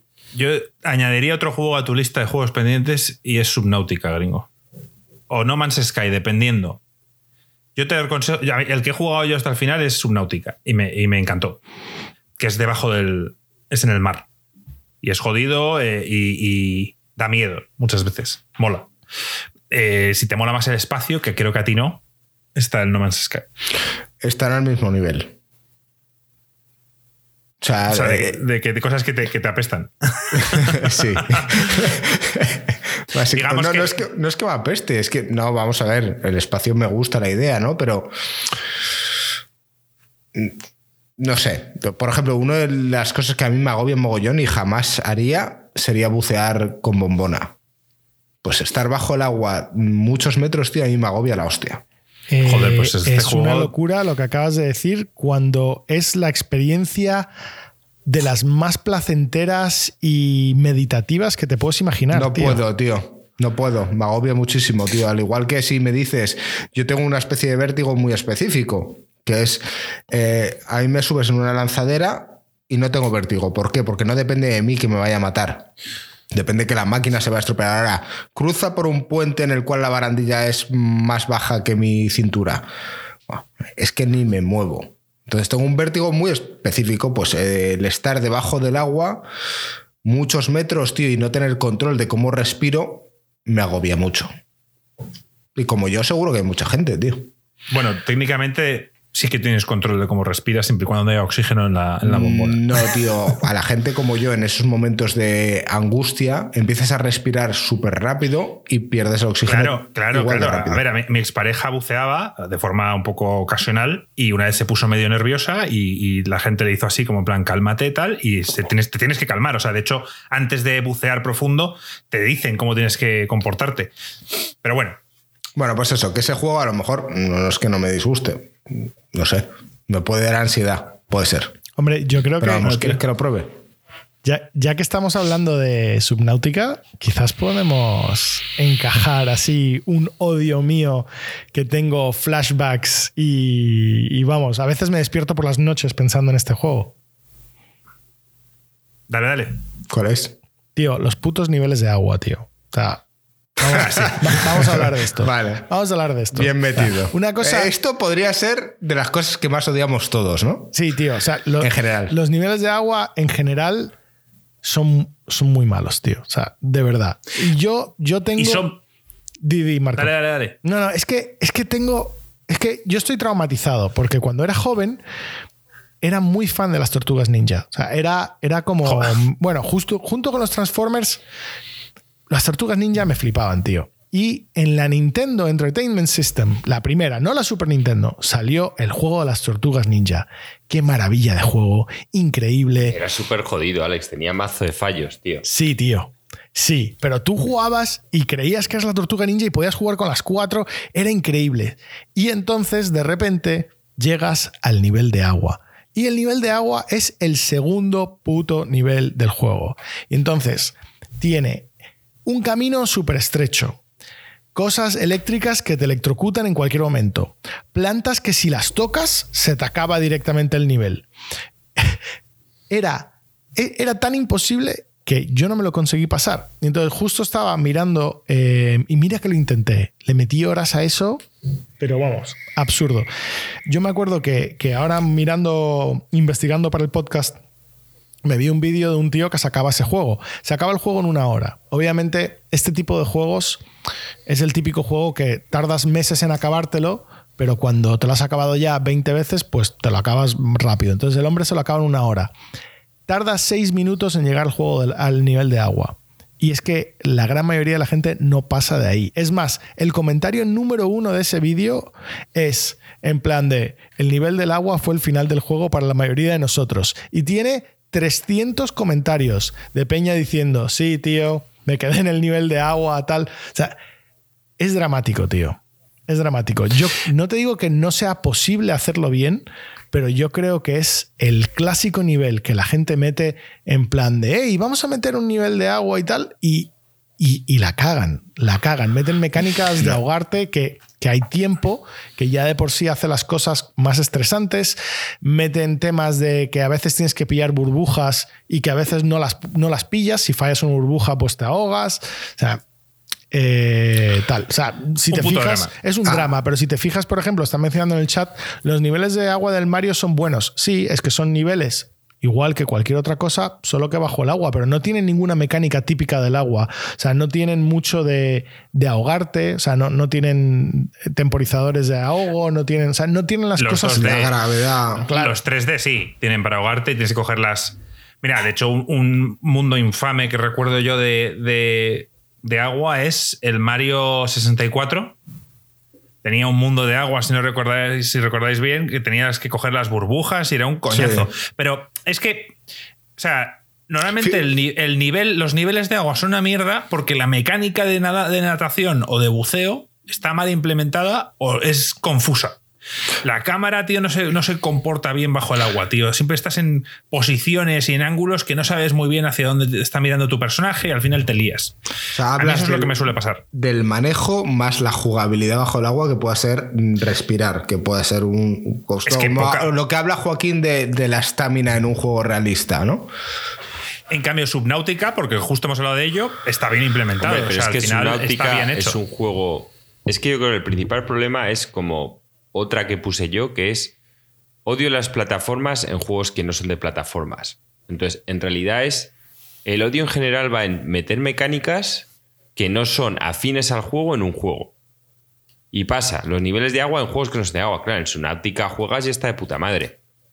Eh, plataformas, lo que digo siempre, en juegos que no son de plataformas. Claro, a un Mario le quitan las plataformas y no tiene sentido. Y yo no odio las plataformas. Odio que me pongan Pero plataformas lo- en juegos que no, no. son de plataformas. Lo odias porque son plataformas. Si te ponen otro tipo de mecánica en un juego que no es de ese tipo, no, lo, no te quejas. No, no, o sea, pero- no pero- te quejabas, por ejemplo, del Went en el Witcher 3. Pero yo, Yo, yo- no lo jugué al Went. Pero yo creo que, que- que Joaquín tiene razón, un que una cosa que nos ha salido de, de- una y otra y otra es meter mecánicas que no son intrínsecas al juego que has creado, meterlo como tal. Los quests de relleno es así.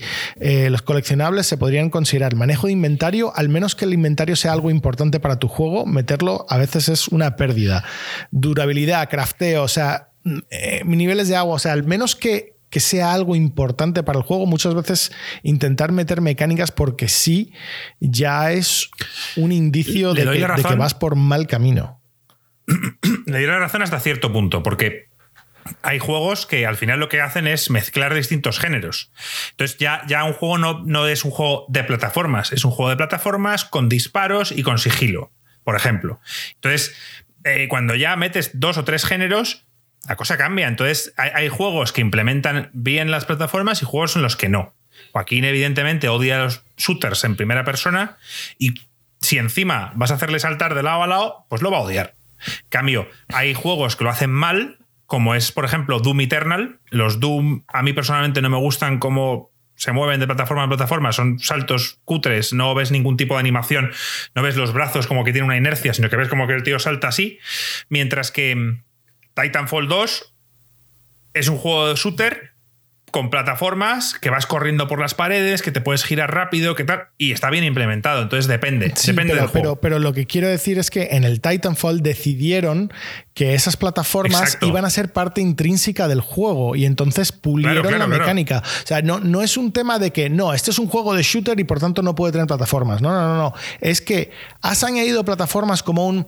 eh, buf, nos quedan, yo qué sé, tres horas para el juego que se nos ha quedado un poco cortos. Vamos a meter un par de plataformas por aquí y por allá para estirar el tema. O has decidido desde el principio que una de las mecánicas core de tu juego son las plataformas y por tanto va a tener el apoyo que necesita esa mecánica para que sea bueno. Ese apoyo es mecánicas propias de tu personaje para poder hacer bien las plataformas, eh, suficiente tiempo de diseñadores de nivel para integrar las plataformas de una forma correcta en los niveles y tal, para hacer eh, challenges, ¿no? Para hacer retos interesantes.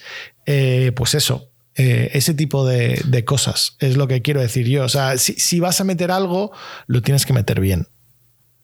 Mira Miyamoto que decide en su primer Zelda 3D hacer el salto automático.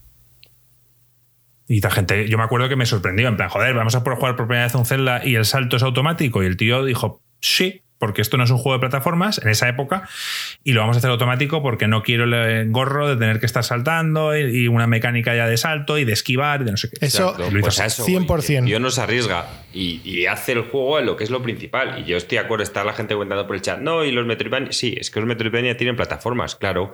Y hay muchos juegos Es que parte tienen del género. plataformas. Pero hay muchos otros que estás jugando a un juego de acción y de repente en tres momentos puntuales del juego tienes que hacer un salto que no viene a cuento de nada, complicado, que te caes, que mueres y, y te quedas diciendo, tío. Sí, pero ¿por tú qué? estás acordándote del Returnal y Returnal es un una mezcla de géneros. O sea, el Returnal es un shooter, pero también es, una, es un juego No, donde, pero no, donde no lo- quiere que yo, estés yo he pendiente. odiado eso antes que el Returnal. O sea, me refiero. Vale, vale, pero te lo pongo como ejemplo. El Returnal es un juego donde quieren que estés pendiente del entorno y que forma parte del juego. O sea, si hay un agujero, tienes que estar pendiente de que te puedes caer en él. Y ellos quieren que juegues así. Entonces, yo sé que tú te quejabas porque te caías, pero, pero, pero es un juego de plataformas con disparos. o un juego de disparos con plataformas. No iba por el Returnal. Esto es algo que yo he odiado desde siempre y, y en muchísimos juegos. O sea, no, no lo Pues todo saqué esto es- por eso. Nos estamos desviando de, de que estábamos hablando de los niveles de agua. Sí, el- Había el un Zelda- momento antes de podcast que íbamos a hacer un podcast específico de niveles de agua. ¿Te acuerdas, Sí, Marco? Por favor. Eh, sí, Bueno, pues aviso ya, aviso ya que no va a durar una hora y media este podcast. ¿cuánto llevamos? Vamos, lo sabía. No va a durar una hora y media. O- obviamente. Pero bueno, eh, efectivamente vamos a centrarnos un poco más en los niveles de agua. El, el nivel de agua que más odia la gente es el del Ocarina of Time. ¿no, Marco? Ocarina of Time es distinto. O sea, sí, es un nivel de agua y se odió por, porque era muy como reversado, complicado, lioso. Yo recuerdo la primera vez que me pasé el Zelda Ocarina of Time odiar el nivel de agua a muerte, pero luego lo jugué más adelante, ya más mayor, y no me costó nada. Tenía bastante, era bastante sencillo. O sea, sí, había tres plantas, subías, usabas las botas esas pesadas para bajarte al tercer nivel cuando estaba todo inundado, pero muchísima gente juega, recuerda ese nivel como infame. Es un puzzle, tío, pero la gente es incapaz de resolverlo. Tío, te, te digo por qué es incapaz de resolverlo. Porque qué sentido tiene que las botas en tu mochila no te hagan hundirte, pero cuando te las pones en los pies te hundes, tío. No tiene sentido. O sea, el mundo no funciona así y por tanto cuando te enfrentas a ese puzzle dices, esto no tiene sentido. Es, es muy de juego. Mientras que los puzzles en el Zelda, eh, eh, Breath of the Wild, por ejemplo, sí tienen como cierta relación en cómo funciona el mundo o por lo menos es consistente con el propio mundo. En fin, ahí lo dejo. Sí, Creo que lo has, ah, clavado, lo has clavado. Iba a haber dicho, no, tienes un inventario como el, el bolsillo ese infinito de Joaquín, pero Dentro de poco Pero no. vamos a poder ver otro juego que nos ha vendido en los trailers que va a tener niveles bajo el agua o jugabilidad bajo el agua, que es el Horizon Forbidden West. Y a ver qué tal. Ellos Todos odiamos entiendo, el agua, tío. entiendo, Alex, que lo han metido y lo han pensado desde el principio y, y- y lo han vendido así. Oye, mira, un mundo subterráneo, va a haber, va a haber cuevas, va a haber tal. A ver qué tal. Sí, sí, y hay dinosaurios Entiendo que esto se, se podrá mejorar. La tía tiene la movida esta para poder respirar debajo del agua. Sí, o sea, lo del agua, aparte, tiene algas súper coloridas. Es algo que no han puesto sin más. Eh, quieren sorprender. Entonces, hombre, igual les sale mal la jugada, pero me refiero que esto no lo han hecho a última hora. Le han dedicado tiempo y quieren que sea un nivel no como aparte, sino, oye, como es un mundo abierto y en un mundo abierto hay lagos, pues te los encuentras, tío. Claro, es, ¿sabes es que? Sí, sí, sí. eh, eh, eh, yo no te digo que no se pueda hacer bien. Eh, sin duda, vamos a ver qué hace Horizon Forbidden West. O sea, espero que lo claven, porque a mí Horizon es un juego que le tengo mucho cariño. Eh, pero tienes que pensar que también parte de la limitación de los niveles de agua, además, está atado al tema del realismo. O sea, yo no te digo que los juegos sean súper realistas, pero mientras más realista o inmersivo intenta ser el juego, más difícil lo tienes. O sea, porque ten en cuenta que debajo del agua no puedes disparar ningún arma. Ya no te digo armas de pólvora, que no puedes disparar debajo del agua. Flechas, pero tío. Tampoco puedes disparar flechas, no puedes disparar nada. bajo del agua realmente tampoco puedes dar puñetazos. O sea, un puñetazo bajo el agua no tiene fuerza, no tiene impacto, no, no, no tiene nada. Eh, Cuchillo, es- tío. Cuchillo, lo único que podrías hacer es cuchillo y para que realmente funcione tendrías que agarrar a la persona y clavarlo. Y realmente cualquier combate entre un nativo acuático como un tiburón y una persona con un cuchillo no va a acabar mal. Entonces, sí, sí, si lo estás tirando de Mario, un mundo como Mario que de por sí mm, es un mundo que nunca intenta ser aburrido, para nada. Es un, perdón, que nunca intenta ser realista. Es un, es un juego desde el principio. Es un juego, pues haces las mecánicas que te dé la gana. Juegas un juego como Echo the Dolphin, que por cierto, todo el tiempo niveles de agua y un juego súper divertido y muy chulo. Pero claro, es un juego basado en que eres un delfín y juegas dentro del agua no sé, mientras más realista hagas tu juego, más, o sea, peor para mí es meter un nivel acuático porque es que, como bien también han mencionado, es que no se ve nada. O sea, tú dijiste, no, algas coloridas y tal. Ya, es que la mayoría de las veces te metes bajo el agua y es que encima no ves nada. no ves nada, Ay. no escuchas nada, no puedes luchar, te mueves súper lento. Eh, Es que es un mal ambiente para hacer un nivel. Hay niveles acuáticos que de todos modos que tampoco lo hacen tan mal. Yo, yo precisamente quería mencionar que hace no mucho he jugado un juego que tenía un mundo acuático que no me ha disgustado. Y era el eh, Skyward Sword. Mm, No sé si lo habéis re- lo recordáis, pero vamos, había momentos en los que el manejo yo lo veía que no estaba mal y de hecho eh, la parte de ataque, eh, si no recuerdo mal, creo que cogías una especie de escama o no sé qué, entonces al final eres tú el que tienes cierta habilidad, haces como una especie de torbellino y te impulsas para golpear a los enemigos. Entonces, bueno, oye, es un Zelda, pero no estaba mal. No sé si lo recordáis, Marco lo jugó hace poco, no sé si los demás lo habéis jugado hace Pues poco. no me acuerdo ahora. No, yo no lo he jugado. Intentando hacer memoria. Sí, yo lo jugué hace poco, pero no me acuerdo. Bueno, simplemente Si no me acuerdo es que no fue infame. Claro. Bueno, a mí me ha venido a la cabeza. Eh, pero bueno, en general los odiamos y veremos a ver cómo está el Horizon Forbidden West. Pero sí, esto es algo que, que hubiese dado para mucho, pero vamos a controlarnos un poco. Otra de las cosas que odiamos nosotros y odian mucho de, de la gente que nos escucha y la gente de fuera, misiones de escolta. Creo que esto es de lo más jodido, tío, y de lo que más odiamos todos, tío. El que tengas que llevar un personaje de un punto A a un punto B, el, el personaje se te atasque o se pierda o, se aleje de ti y tengas que volverlo a reiniciar, tío. Horrible. No, gringo, puntos extra si están intentando matarlo. el- si los enemigos están intentando matar a ese personaje y, y vamos, se muere siempre por su propia ineptitud y por salir de cobertura y de hacer gilipolleces que hacen que tengas que repetir la misión. Es que, ¿recordáis alguna misión, alguna de algún juego en el que haya sido divertido Sí, hacer de sí. escolta de alguien? El- el- los únicos que lo hacen, pero claro, porque es un juego de estrategia, son los XCOM y tú manejas al escolta. O sea, en cuanto, no, ya, en pues eso no, eso no en cuenta. cuanto Joaquín. le encuentras, claro, tú le vas manejando. Por eso te he dicho que no sé si lo vas a tal. Es lo único El- que yo he visto es- bueno, porque ahí sí que lo llevas. Y si lo matan ha sido por tu culpa, porque tú controlas su movimiento, le puedes poner en cobertura, le puedes poner entre tus tropas, tal y cual. Es- Yo voy a hablar único. solo de uno y eso que no lo he jugado mucho, pero todo el mundo habla maravillas de él y el juego, como dice Alex, como ha dicho antes, o sea, es todo una misión de escolta. Es el, el Aiko o Ico, eh, que pues, es el tío este, acordaos, es el del- con el casquito, con el vikingo que tiene que acompañar a la princesa durante todo el juego. O sea, esa es la mecánica, es llevar a la princesa del punto A al punto B. Y, y en ese, de los creadores de Shadow of the Es Colossus lo que te iba a decir, el pues, juego fue- anterior a los de Shadow of the Colossus, ¿no? Era Sí. anterior. Sí, y, bueno, todo el mundo habla maravillas de él. Entonces, es el único juego que, sin haberlo jugado prácticamente puedo quizá afirmar que, es bueno en cuanto a escolta. El, otro también de Team Ico es el Last Guardian, que sí lo, sí lo he jugado, en el que vas con el animal.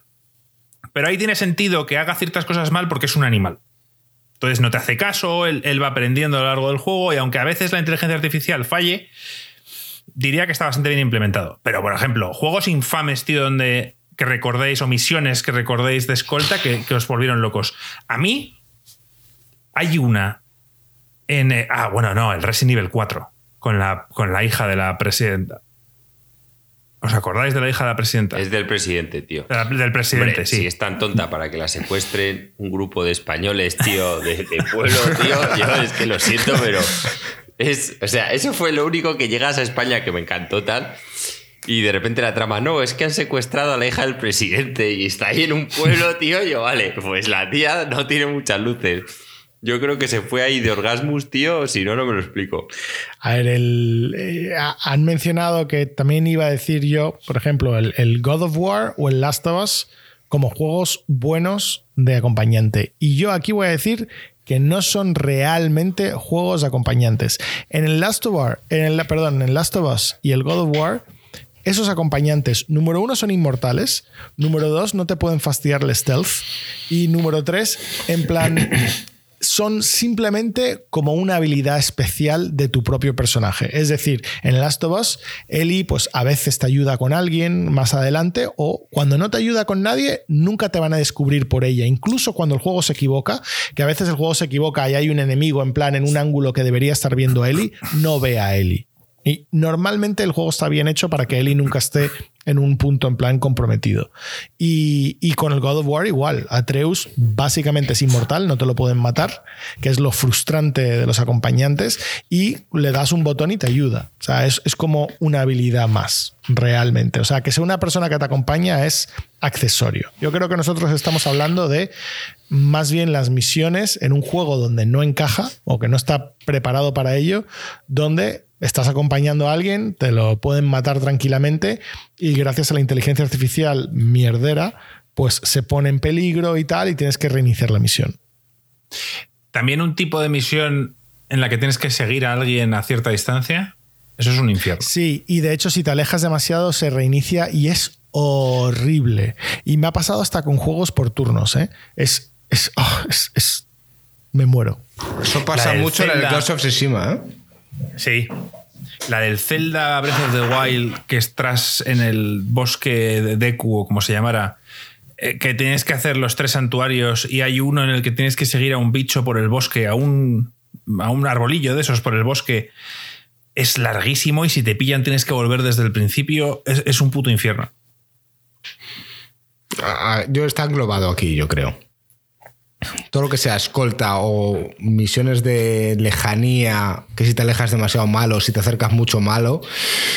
Los, los Judgment, por ejemplo, un juego que ha salido hace no mucho, tiene muchas misiones de, de seguir a la gente y por lo menos te han dado una barra que cada vez que intentas esconderte, gastas un poquito. Entonces, tiene una, una mecánica y, y, no es engorrosa ni difícil. Entonces, por lo menos te hace sentir que lo estás haciendo bien. En plan, ves que el tío se va a dar la vuelta y te pones como a hablar por, por teléfono.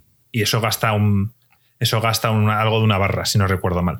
Pero vamos, que mm, son misiones infames.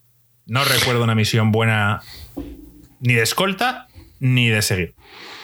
horrible. No sé, tío. Es que solo lo veo, tío, y también me recuerda en el WoW. También había muchas de estas, ¿no? Oh, quiero, quiero en recordar. el WoW, en el WoW, es verdad. Sí, sí, sí. En el WoW había muchas de seguir. Recuerdo una en particular que tenías que entrar en una cueva y había enemigos y. Lo mataban siempre, tío. Es, no, y como el WoW es un juego. Tardaba cinco minutos en respawn otro personaje, y, tal, sí, y, te lo quitaba. Entraba otro personaje, te traía enemigos y ya te pillaban. Todo se iba a la mierda, tío. Es verdad, era, era terrible. Sobre todo, había algunas, de hecho, creo que había hasta alguna instancia eh, algún dungeon donde, donde tenías una misión de escolta y a veces tú estabas luchando contra un grupo de enemigos de élite que, que, como si habéis jugado este tipo de juegos sabéis que requiere eran de, eran de la... claro requiere todo tu equipo para aguantar ese combate. Y de repente el de la escolta no se ha enterado sigue y te pulea un segundo grupo y claro wipe y volver a empezar la instancia. Que podríamos hacer una categoría de mecánicas que odiamos solo de los MMOs. Ya, es que los MMOs es que son malos juegos, tío. O sea, realmente la parte buena del juego es todo lo que han conseguido en la parte social y no sé qué y tal, que es increíble, pero, pero como, como juego. O sea, la historia, mejor en single player. Mecánicas, normalmente, mucho mejor en single player. Tal. O sea, de hecho, cuando muchos juegos intentan poner mecánicas de MMO en, en, juegos de, un solo personaje, mm, para mí suelen perder mucho. Eh, si es verdad, como mencionan, PvP, efectivamente, el, PvP tira mucho en, los MMO, aunque también, digo, si de verdad te gusta el PvP, pues está el Counter-Strike, ¿no? Sí, bueno, pues pero es que son, son, diferentes. Claro, pero digo que no tienes que farmear 250 horas de tu vida para poder hacer PvP. Sí, pero sí para aplastar a los demás que no las han hecho. Y eso te da cierta satisfacción, que es lo que busca mucha gente también. Voy a pasar a otra mecánica que, he estado ahí, ¿eh? Admito. sí, yo creo que todos hemos estado ahí. Eh, una mecánica que yo no sé si consiguió que echó a Alex de un juego, em, pero sin duda fue algo que criticó y es el backtracking. Y En este caso a ti te pasó hace poco con el Metroid, ¿no? Yo no sé si fue tanto el backtracking. A, mí, a ver, los, los Metroidvania en general es un género que, que, vamos, que usaron muchísimo el backtracking. El Castlevania 2 eh, y lo, lo, inventaron como algo para alargar el juego, pero, pero cuando tú el nivel lo haces con muchísimo cuidado, eh, es decir, cuando tú le, metes el mismo trabajo al nivel de una manera que de otra, el backtracking puede ser algo aceptable, interesante. O sea, los saltos, el, de hecho el Castlevania 2 tenía muchísimo cuidado con esto. Cuando tú ibas de izquierda a derecha, los saltos y los enemigos eran complicados por una razón, pero cuando ibas de derecha a izquierda seguían siendo complicados por razones distintas. Eran saltos distintos, eh, eh, el posicionamiento de los enemigos que aunque era el mismo posición, pero cuando les atacabas por el otro lado, como que te cambiaba la experiencia. Entonces, es algo que cuando está bien hecho es muy satisfactorio. Eh, pero hay veces que simplemente se utiliza de relleno. Bueno, pues ahora el mismo nivel, pues lo haces de la otra forma. Y si no te lo has pensado bien, es, difícil de hacer bien. Yo me refería a alargar otra. Parecido a los Fetch Quest, alargar artificialmente el juego. O sea, por ejemplo, un buen ejemplo he puesto RCM en el chat: Metal Gear Solid 1. La parte esa donde tenías que ir a calentar y enfriar la tarjeta que tenías, estabas ya al final y tenías que irte a, tomar por culo a una sala fría para enfriar la tarjeta y luego tenías que ir a otro lado a calentarla para ir a activar el código de no sé qué. Eh, no tenía sentido casi narrativo. O sea, ¿en qué, en qué eh, base con capacidad nuclear vas a tener que calentar la tarjeta yéndote a una habitación que no tiene ningún sentido?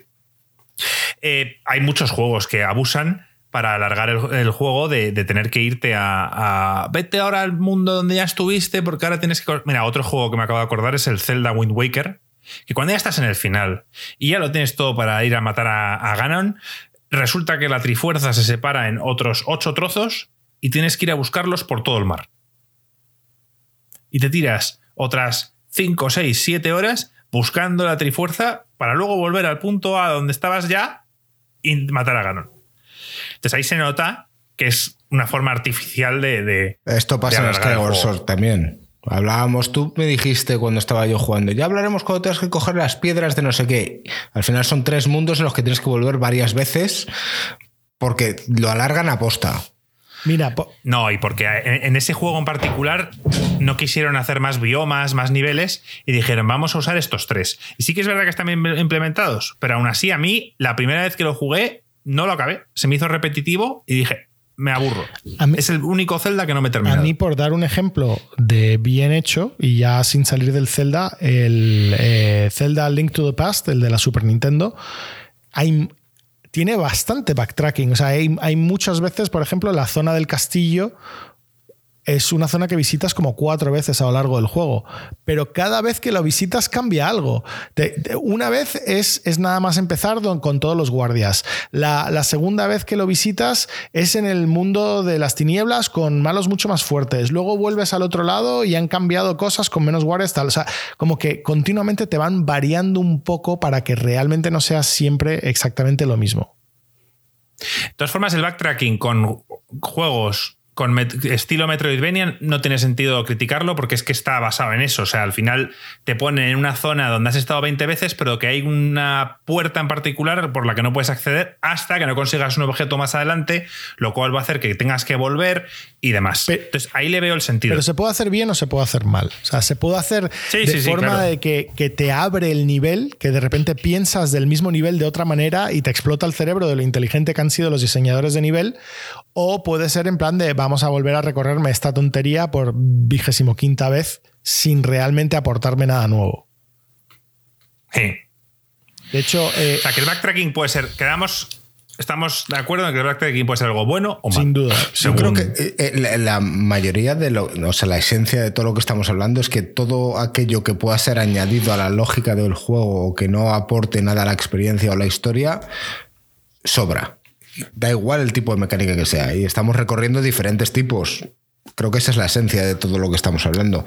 Eh, pero ahora quedan unos pocos que yo tengo mis dudas sobre quién los ha añadido aquí y un poco que se explique, ¿no? Porque eh, lo que queda aquí son cosillas que yo creo que no todos vamos a estar de acuerdo.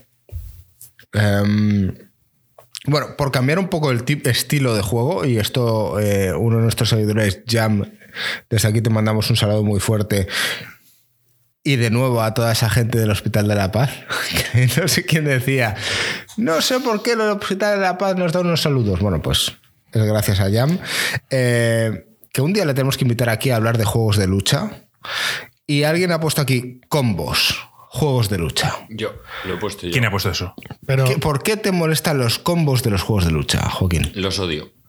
Los Pero- odio. Pero sí es. es, es- pero si eso es lo interesante de los juegos de lucha, lo que divide un jugador bueno de uno malo es saberte los combos. Bueno, pues, ¿ves? A mí no me gusta. Me gustan los juegos de lucha, tío, en los que peleas como en la vida real y no de repente puedes enganchar a un tío y matarle a base de un combo. Como hay juegos de lucha que lo puedes hacer. Literalmente No, le es- enganchas el primer golpe y lo puedes matar.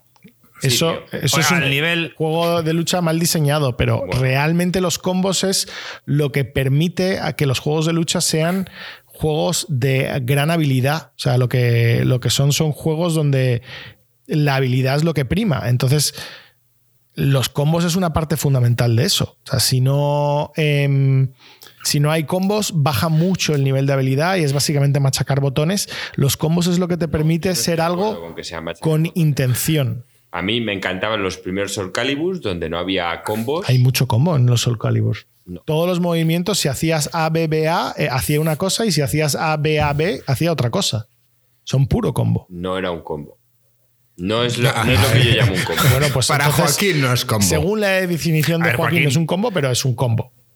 Rafael, el personaje que usaba yo, yo podía elegir abajo, hacer un ataque abajo, Sí, abajo, era, era un ataque que podías llevar tal, pero no era un combo. Pero es un Pero combo. Joaquín, un, O podía un hacer combo- arriba, abajo, Esto es como, abajo, como el vídeo del tío que me enseñó Marco, que estaba jugando al, al Mortal Kombat y, y había un ataque que daba dos hostias seguidas y el tío decía ¡Combo! Y el tío ¡Combo! Y todo el mundo, tío, eso no es un combo. El tío, sí es un combo, son dos hostias seguidas, combo. Y de hecho pone ahí ¡Combo! Y que no es lo que yo llamo un combo. pero Joaquín, eso nos reíamos con ese tío, Para mí tío- un combo eh, ah. es cuando tú empiezas un movimiento y luego le puedes enganchar otro, o sea, hacerle un doble castigo sin que el tío pueda hacer nada. Es lo más divertido de, de un juego de lucha. Bueno, Mira pues que aquí todos somos malísimos. Yo pero- lo odio. O sea, el vídeo ese de Evo del año 2000 en el campeonato ese en el que eh, no recuerdo si eran Ken y Chun-Li los que se enfrentaban. Sí. Eh, Eso, ese vídeo, ese, ese hype que montó ahí todo el mundo gritando, esa, esa victoria en la última milésima, todo eso es gracias a los combos. Y a ese nivel, ya te digo yo que nadie mata a un tío de una hostia. O sea, nadie le pilla un combo y ya se acaba la partida. A ese No, nivel, porque la gente porque sabe el Street defenderse. Fighter no puedes. Y más en ese que podías No, hacer eh, la parada hacia no, pero, adelante. eh, si el Street, Joaquín, los combos nacen cuando en el Street Fighter 2 la gente empieza a se da cuenta que empiezan a enlazar golpes y dicen, coño, se han creado los combos, los mismos jugadores crearon los combos y a raíz de ahí salió el Super Street Fighter 2 que esta vez sí tenía combos. Y a raíz de ahí ya todos los juegos Sí, que yo te digo, y a mí no me gustan. Admito muy poquitos, o sea, admito en plan que haya típicos combos de sí, le- al tío le elevas y le puedes enganchar otro, ¿vale? En plan un típico doble castigo por haberle dado un uppercut y levantarle. Pero ya más de doble castigo no lo paso. O sea, Bueno. el, el último Soul Calibur a veces podías tener a un tío en el aire mazo de tiempo, dando espadazos y el tío sin caer al suelo.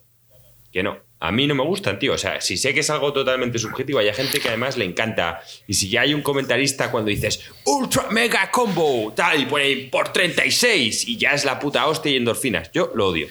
A mí me gustaba el Soul Calibur al de- principio. Me gusta que cuando pillas a un tío le haces un castigo, máximo dos. Luego ya se vuelven a poner las cosas de cero, tío. Bueno, Es que me estoy imaginando a Joaquín con 16 años, tío, haciendo un máster en, en- en un juego de lucha, tío, y humillando a cualquiera que pelee con él. Y es que a mí me suena él jugando al, no sé si era el Killer Instinct o alguno de estos, el Soul Calibur, y, y Killer queriendo Instinct, humillar, Killer tío. Instinct era otro que podías matar a alguien de un combo. ¿Cómo odiaba el Killer Instinct, tío? Siempre he dicho que es de los putos peores juegos de lucha que se puede ver. Se llamaba el Ultra Combo o algo así. Le podías llegar a matar una vez que empezabas y le clavabas la primera hostia y el tío no podía hacer nada. Joaquín, al nivel nuestro sí. Al nivel nuestro, Pero dos personas que saben jugar, no está el combo ultra que, que no, que el otro no tiene nada que hacer. Que sí, que sí, Marco. Que esa es la que cuestión. hay juegos que no puedes como- hacer nada. Joaquín, Marco, es como si yo juego al, al Rocket League, es como si yo juego al Rocket League y veo a los dos pavos que me estoy enfrentando volando, tal, que no tengo ni opción, o sea, no puedo ni dar la pelota. Pero, y, pero Marco, joder, esto es diferente. Hay combos, hay en juegos que cuando tú empiezas un combo, que el combo se acabe depende de tu habilidad. que lo sé, el que, que lo sé, defiende pero no puede hacer ya nada. O sea, una vez que has entrado en el bucle, hasta que tú ya no te caes o no se rompe, el tío está en tus Pero manos. no existe. En los juegos modernos, Joaquín, no existe un combo que de, de- de vida 100 acabe en cero, sin que el otro pueda hacer nada. Pues hombre, es que No, es una no mecánica. sé si en el Killer Eso Instinct, dentro de los combos el- es para mí lo peor, porque los permites más largos. Entonces yo estoy diciendo esto. A mí los combos inexistentes o cortos son los que me gustan. Cuanto más alargas el combo, peor me parece el juego. Eso es todo. Pero técnicamente Bueno, no, los, los que- combos originales, Ah. el que se defendía no podía hacer nada. Que luego en algún, juego de, pero- en algún juego de lucha implementar una A- a- mecánica a ver, que el me- que se me- defiende puede hacer algo. Vale. Estamos hablando de que no te Pero gustan los, combos malos. Vale, ok. Pero los combos son parte fundamental de todo juego de lucha. Sin De un juego de lucha sin es. combos es una mierda. Entonces, bueno, pues no te gustan los combos cuando están muy mal hechos o cuando son demasiado largos o tal. Vale, pero es que no sé. A mí no me parece que podemos decir que los combos son malos. Un mal juego de lucha de, de antaño. Mortal Kombat. No tenía combos. Molaba porque tenía fatalities y todo el rollo, pero no tenía combos. El juego preferido de. Joaquín. Odio también el Mortal Kombat. Los nuevos sí tienen combos, pero yo no sé hacerlos, es jodido. Bueno, eh, a todo esto, vamos a pasar esta mecánica. A todos aquellos que nos estéis escuchando y seáis fans de los eh, juegos de lucha, por favor, dejar vuestro comentario a ver qué opináis sobre todo este tema. Pesca. Tío, Es que pesca no es una mecánica, la he puesto yo. Y luego he dicho, a ver, no es una ¿cómo mecánica. no te puede gustar Sí, los minijuegos de pesca, tío? Es lo mejor. Cada No, vez que un juego tiene un minijuego de pesca, yo voy a saco, tío. Yo también, tío, aún- todos los peces, unos lenguados, tío. Mira, no me gusta ni, ni en el Red Dead Redemption 2, que es como parte de la historia, que te vas con el niño, con un niño a pescar, te vas con dos, todos ahí hablando, tomando unas cervezas y tal. Ni aún así me gustó eh, la pesca de, de Red Dead Redemption. Entonces, o sea, supongo que si te has comprado el, eh, el accesorio que había para la Wii, que era como una esta de pesca, y te has comprado el juego de pesca y te gusta la pesca, pues seguramente puedas disfrutar de él. Como dice Alex, tío, si es intrínsecamente parte del juego, funciona. Pero ya está. En el, en el O sea, Hades, ¿no tú, sería el en el típico Hades tú no pescabas, tío. ¿Eh? En el Hades tú nunca pescabas. El Hades, tío, tiene un minijuego Pues de claro, pesca. sí. Eh, Por supuesto, dar al botón y, y darle una está, vez cuando tío, sale, ¿no? Pero, pero ahí está, dándolo todo con el minijuego de pesca. En el, ¿cómo se llamaba? El Breath of Fire 3. Era el de. Creo que era PlayStation 1. Ahora no recuerdo. Sí, tenía, tenía un juego de pesca donde creo que era bastante importante. Ah, En varios juegos hay juegos de pesca. Yo ahora he jugado Me al gusta- que jugué al, al Ruin King este de los del LOL. También tiene una dinámica de puta pesca. Y diré una cosa, es un coñazo.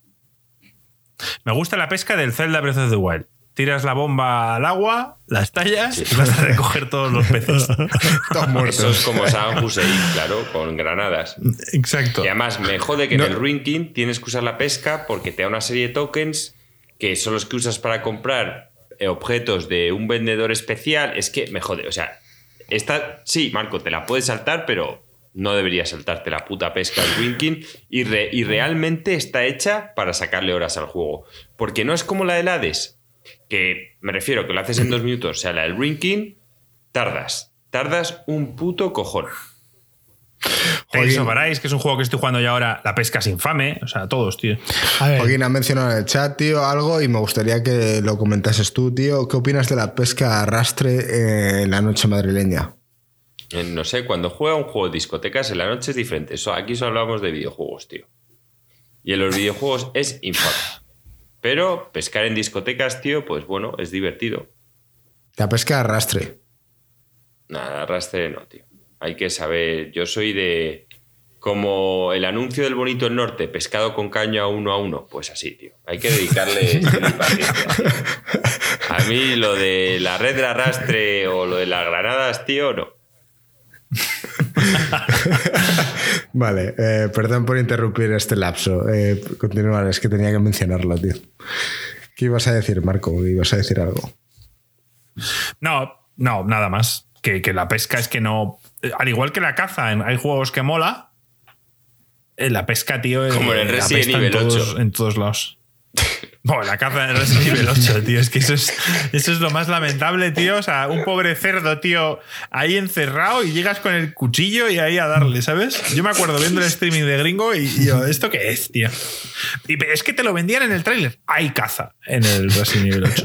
Y pesca. Te dicen pesca y hay cuatro peces que son los cuatro que puedes matar en todo y el que juego. les das con el cuchillo. Sí, y que les das con el cuchillo. Es que me parece ridículo, tío. La pesca en el Red Dead, o sea, la pesca no, la, la caza en el Red Dead, pues a mí no me mola, pero a quien le guste, eh, lo de cazar los animales legendarios, esto y tal, molaba que te cagas. Había que seguir a la presa. Tenías, aquí está el crafting que dice Alex, que tenías que usar el bait especial para esa presa, colocarlo bien, ponerte, haberte duchado antes para no oler y que no te detecten. O sea, todas esas mierdas, tío, las tenía. Voy a cambiar de topic. Sí.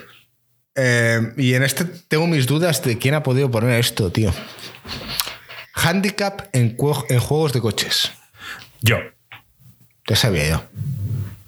¿Te molestan los handicap en los juegos de coches? ¿Por qué? Bueno, es que, pues porque o sea, lo único que quieren es igualar la partida. O sea, No, lo que quieren es ah, que la gente bien, se adapte. Esto es como eh, estás criticando porque eh, un jugador que empieza a jugar, por ejemplo, al LOL, lo humillan y no quiera volver. No, Pues tío, hablamos- esto hablamos- lo nivela para que la gente pueda ser competitiva. No, no, no, pero tú no me estás entendiendo. El handicap no es nivelar. O sea, Son cosas no diferentes. es nivelar. O sea, bueno, a ver, vamos a ver. Si hablamos de multiplayer, me parece una infamia, porque al final tiene que ganar el mejor. No puedes hacer que el segundo vaya más cerca o te vayan frenando a ti por el simple hecho de hacer la carrera más divertida. Eso es un fallo a la hora de, hacer tu juego. Si hay alguien que es mejor, te jodes. O sea, es así. Hablo de cuando es eh, contra la máquina. En la que tú, por muy rápido que vayas, los coches siempre van a estar detrás. Para darte esa sensación de que, joder, estoy, estoy a punto de conseguirlo, voy a adelantar, tal. Igual que cuando vas octavo, te has pegado una hostia y los coches han tirado y dices, va, esto ya no lo gano en la vida. Y efectivamente, en un juego serio como uno de Fórmula 1, Alex, estos, te la jodiste. O sea, no vas a coger al primero. Y en estos juegos sí. Hablo tanto como vas primero como cuando vas último. Lo que hacen es acercar a todos para que te dé la sensación de que tú estás Pues llegando que- a. Pero que te lo pases bien. Volvemos a lo mismo. Si Bueno, eres un tío muy pues- torpe que, que no hace más que Pues chocarte, no te tío, compres un juego, de- no te compres un simulador o de coches. mejorar, tío. Oye, ¿qué pasa? Es, yo soy cojo, tío, y quiero correr. No me lo impidas. Y me voy ya al arcade. Mario Kart. ¿Qué cojones es eso? O sea, los Mario Kart antiguos no eran así. El que a los de atrás les toca todo. El rayo, eh, la bala, la concha azul, Pero las es tres conchas rojas. divertido. Y el que va primero, y el que va primero va con plátanos y monedas. Pero eso Sí que era es lo así, que lo hace Marco. divertido. Pero Sí pasa en los Mario Kart. Lo que pasa es que no había esos objetos tan jodidamente sardos. Pero sí que había un rango. Pero Joaquín, había opción de que te tocara yendo primero una concha. Sí, obviamente, Concha, sí. El, el Mario Kart ya es mm, un nivel absolutamente duro, porque lo que acabas de decir es totalmente cierto. Si vas primero, lo máximo que te puede tocar es moneda o plátano. O sea, yo te lo digo porque he estado jugando mucho el Mario Kart con mi hijo y bueno, pues tiene cuatro años, o sea, no es muy bueno en el Mario Kart. Normalmente voy primero y, y no te toca nada. Entonces, de hecho, es más divertido cuando intento hacer que gane él, que es muchísimo más complicado, Exacto. porque ten en cuenta que él a veces suelta el acelerador porque quiere que le aplaste una cosa o, o- o cosas así. O sea, no, no digamos que está muy interesado. Luego le molesta cuando no gana. Pero, pero entonces, claro, intentar estar detrás de él y pillar objetos para disparar a los demás y abrirle un poco el camino para que gane, tío, es, Es una misión, eso es la es hostia, una Alex. misión de escolta, Alex, tío.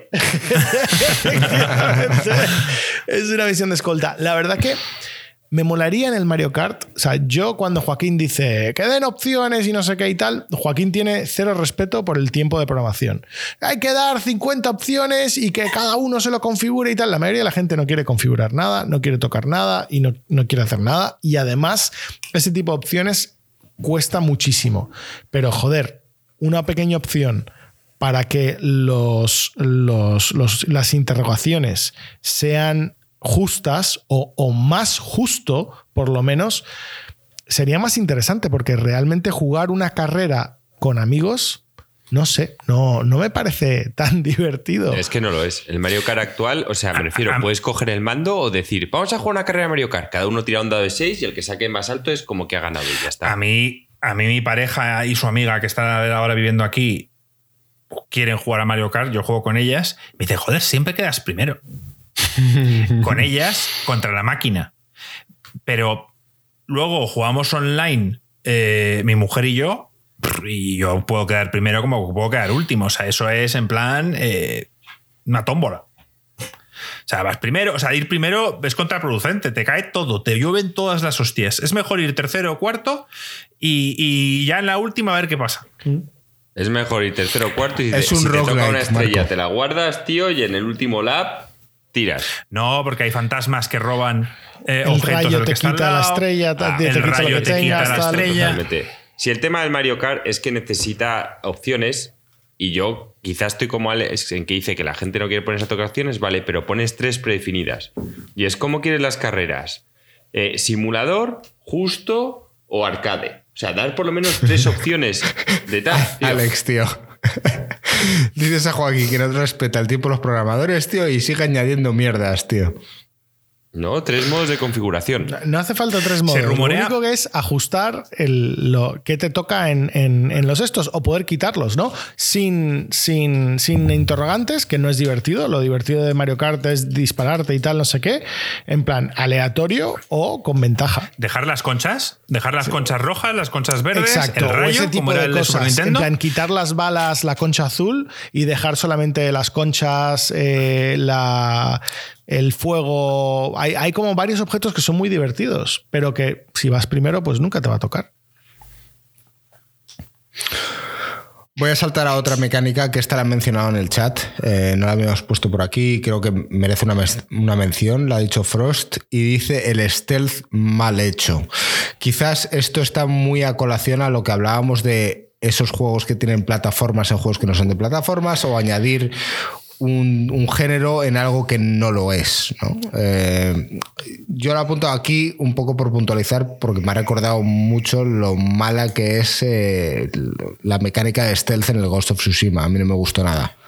Yo, me yo voy tan más mala, allá. Eh, digo que el, el- el stealth es una mecánica muy difícil de hacer bien y necesitas un juego muy dedicado al stealth para que sea una buena mecánica. Entonces, si tu juego no va de eso, no lo metas. Es que, es que va peor. El, si- el sigilo, El por sigilo, cierto, sí, para sí, quien- el sigilo, cierto. A ver, gracias. el problema del Ghost of que Tsushima hablamos todo en es que yo creo que la gente se equivocó. Se creían que el Ghost of Tsushima ofrecía dos caminos, el de la batalla o el del sigilo, y el del sigilo no es para hacer las misiones completamente en sigilo. Es para empezar, coger un poco de ventaja, porque el ninja es que si te fijas, la mayoría de habilidades ni siquiera es para estar en sigilo, es para luchar sucio. O sea, es, es más como es un ninja, es en plan, pues tío, viene un tal, pues le tiras la mierda, no sé qué. ¿Que tiene algunas cosas de esconderte? Sí, también. Pero coño, dan por sentado, como digo yo muchas veces, tío, es que cuando, pillan. cuando vas a un campamento, tarde o temprano alguien va a gritar. Entonces, Un juego de sigilo, un juego de sigilo y de combate bien hechos es Batman. sí. Tiene elementos de sigilo y tiene elementos de combate y las dos funcionan. Y un elemento de sigilo y combate mal hecho es el eh, Sekiro. Que el sigilo es una mierda. O sea, está puesto pues Sí. por poner. Porque realmente no tiene sentido. Bueno, sí, te quitas algún mob y así no tienes que luchar contra él. Mejor. Bueno, vale. Pero no es. Se dieron cuenta a la mitad del juego de que no. Y que lo, le, le quitaron importancia. Y bien, me parece una buena forma de hacerlo. Que no te, no te atasques por temas de sigilo. Lo tienes ahí, más o menos, si quieres trastear y tal. Pero claramente no aporta mucho el juego. Totalmente de acuerdo. Alex, tío, háblanos qué te molesta de los consumibles en los RPGs. Tío, tengo un problema que se llama síndrome de Diógenes digital, que necesito tenerlo todo, y entonces cuando a mí me dan una poción o un consumible en un RPG, pues nunca lo gasto. Y hay veces que los RPG asumen que lo vas a usar. O sea, es decir, la dificultad está equilibrada para que lo uses. A mí me gusta mucho más que si tú consigues, por ejemplo, una poción de curación, que sea que puedes usarla X veces en tanto tiempo. O X veces en un dungeon. O X veces hasta que llegas a un, a, a un fuego, ¿no? A un bonfire o, un, o lo que sea que use tu juego. O sea, pero busca alguna mecánica para que yo no me sienta que estoy gastando un número limitado que hay en el juego. O sea, si yo sé que en el juego hay, en todo el juego hay 50 pociones y, y tal, pues, pues me, me- me molesta. Me, me molesta. A mí el. No sé, es, es algo que, que me molesta. Me parece que es muy difícil equilibrar también un juego, un RPG sobre todo, con este tipo de consumibles, porque dices, vale, ok, ¿qué hacemos? Ah, Tienes la posibilidad de curarte si utilizas este consumible. Y entonces el consumible que es está limitado, pues si te los guardas todos para un jefe y te los tomas todo, entonces tienes vida infinita. O dices, no, es que tienes que craftear para conseguir este consumible. Todavía peor, porque entonces lo que estás incentivando es que la gente pierda muchísimo tiempo buscando hierbas y mierdas y tal para craftear el consumible para luego hacerse que el juego sea mucho más fácil. Es que no sé, no tiene sentido. O sea, tengo una poción de resistir el rayo, pues que la puedo usar una vez a la hora o una vez, ah, no sé. Hazlo de este tipo Estoy de de forma. acuerdo contigo. O sea, A mí, por ejemplo, lo que habéis dicho del Witcher, del Witcher 3, es una mejora. O sea, pero sigue siendo lo mismo, porque si el alcohol está limitado, pues entonces tú puedes decir, pues en este jefe que me cuesta mucho, me tomo 50 pociones. La mejor forma de hacerlo, Alex, es como los Souls hicieron con lo de curarse. Es que es lo mejor. Y eso lo aplicas a todos los objetos. 100% de Que acuerdo. tienes un bufo, ¿vale? Lo puedes usar una vez. Que consigues dos, dos veces. Y cada vez que llegas al bonfire lo renuevas. Exacto. Es la mejor y lo puedes mejorar. O sea, por ejemplo, me encantó en el Sultan Sanctuary que utilizan el mismo, obviamente, 100% ins- inspirado en el Dark Souls del sistema. Pero cada vez que llegas al sitio de recargar, recargas tus curaciones. Pero puedes mejorar porque puedes decidir que también quieres una carga de hacer daño eléctrico o quieres una carga de hacer daño de fuego. Y cada vez que descansas, te recargas todas las cargas de extra daño, de curación, de tal.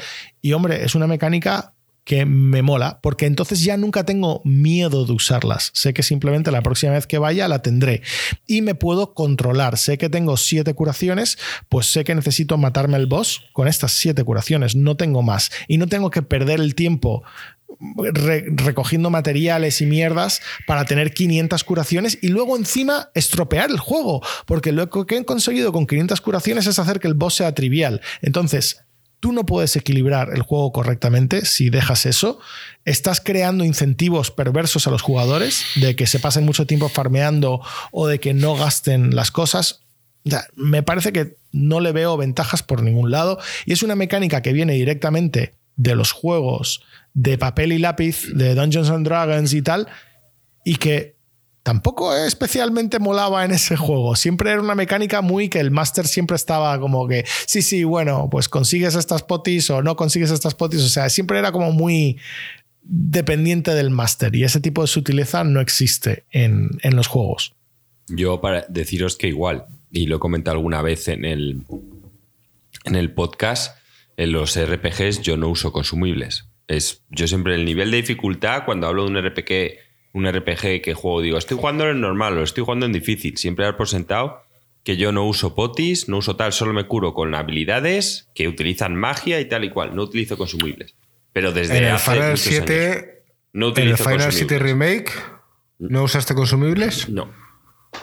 Joder, pues yo no sé cómo lo haces. Yo en el Tales of Arise no paro de usarlos, porque es que si no me matarían. En el, O sea, en el eh, Final Fantasy VII no te, no te digo que puntualmente, si alguna pelea es súper larga, al final haya podido usar alguna pluma para resucitar, pero me refiero, digo que en todo el juego se puede contar con los dedos de una mano. O sea, tiene que ser típico combate con un boss que ya está a punto de morir, que he hecho alguna cagada y me da pereza repetirlo.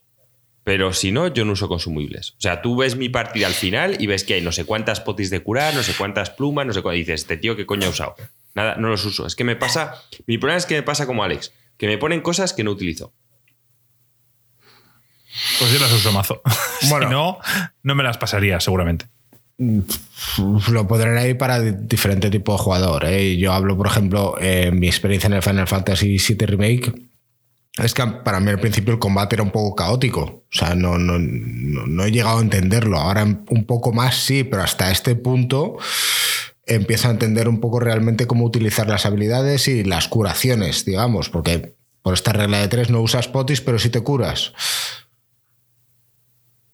A ya ver, jugado sí. en modo hardcore, no te cures. No, no, porque te lo voy a decir, son consumibles. O sea, y en un juego, yo es lo que digo. es un pues, consumible de otra manera. Pero no, no, la magia es magia. En cuanto duermes, la recuperas. Yo sé que mi healer ver, puede eh, hacer tantas curas que tal, pero no le doy potis tampoco de, de subir magia. Entonces, sí, yo te entiendo que dices, joder, y si te quedas sin magia, bueno, pues me matarán. A mí me, me encantaría, por ejemplo, que el juego dijese, tienes, debido a las mejoras que has desbloqueado y lo demás, siete potis.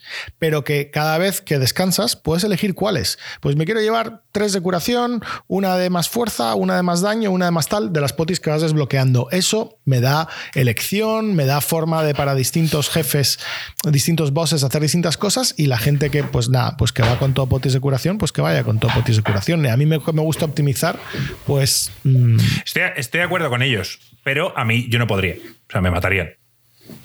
O sea, aparte, yo no sé otros, pero el Tales of Ice que estoy jugando ahora, el hecho de, de resucitar es carísimo en cuanto a magia. Mientras que una, una, un elixir de estos de resucitar no lo es tanto. Entonces, muchas veces prefiero en un combate largo usarlo para que no se gaste ese cacho de magia en No, resucitar a alguien. pero parte de la razón que nosotros decimos que no nos gusta Marco es que está metido en el juego, como por ejemplo en Tales of Rise. Yo, yo no soy como Joaquín que digo, nunca lo usaré tal. No, es que a mí lo que me molesta son los juegos donde es una mecánica importante, como el Tales of Rise. Yo nunca lo he jugado, pero estoy asumiendo que lo es. O sea, es decir, es un juego que realmente necesitas los consumibles para pasártelo. Y creo O no, que, es una soy- mala forma malo. de hacer el juego. Porque yo creo que lo- los incentivos de hacer los consumibles algo importante de tu juego no, no funciona bien.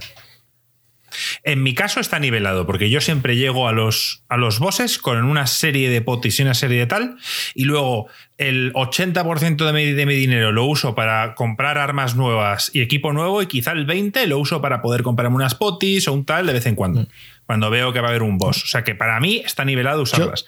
Pero quizá Joaquín juega al Tales of Arise y dice, tío, pues no tenía que usar una poti, y yo diré, joder, pues, pues oye, pues... Pues me parece algo que, que es digno de mención. O sea, yo no, yo no podría pasarme el juego sin Yo todavía no he encontrado un juego que, que lo haga bien. Yo, mira, incluso el Salt and Sanctuary que os he dicho que hace muy bien el tema que ha cogido del Souls y tal. Puedes comprar consumibles como eh, hacer daño mágico, hacer, ¿sabes? Hacer daño eh, holy, ¿no? Hacer daño santo, hacer daño demoníaco, eh, hacer fuego, hacer esto, hacer lo otro. Y es que al final re- realmente lo que pasa es que te compras 50 de cada porque ¿qué más te da? O sea, el dinero te, básicamente te, te sobra para ello y los vas a usar todo el rato. O sea, no, no estás limitado, simplemente el coñazo de, ah, pues tengo que comprar más veneno. En plan, no, no le da nada, o sea, no le aporta nada al juego. Creo que sería más interesante que lo limitasen por otra forma, más que por dinero. Bueno, yo creo que estamos todos bastante alineados con esto. Voy a comentar eh, algo que han comentado en el chat. Em, creo que ha sido Nelita, si no me equivoco. No, ha sido Kai Bruce. Y habla sobre las misiones que pierdes al avanzar en la historia. Esas mecánicas en las que, por ejemplo, estás a una parte del juego, hay juegos que te avisan que después de este punto no puedes volver atrás. Ok, al menos te lo agradecen, pero hay otros que no te lo dicen y no puedes volver a hacer misiones que a lo mejor secundarias te has dejado atrás. O, o para gente que quiere hacer un platino, eh, tiene que volver a hacer el juego desde el principio porque ya no puede volver a ese punto. Sí, pero gringo, eso, Eso es infame. tiene un problema también con otra cosa que pasa en muchísimos juegos y es que de repente tienes un personaje que te dice, oye, tienes que ir a tal sitio y matar a este boss, es súper urgente, van a destrozar el mundo si no lo haces. Y según termina la conversación, te das cuenta que no sirve de nada. O sea, tú realmente puedes ir y luchar con el boss o puedes ir a dormir, puedes hacer mil secundarias más, subir de experiencia. O sea, en muchísimos juegos te dan como una urgencia y realmente no está ahí. Y el problema de eso realmente en los juegos de estrategia es una putada. Porque en los juegos de estrategia sí que puedes llegar a esa zona que te han dado una urgencia pensando que tenías que ir ya, no has cogido el siguiente, el, el nivel necesario o los recursos necesarios y pierdes. Entonces, odio que den urgencia cuando no la hay. Eso pasa hasta en el Mass Effect 2.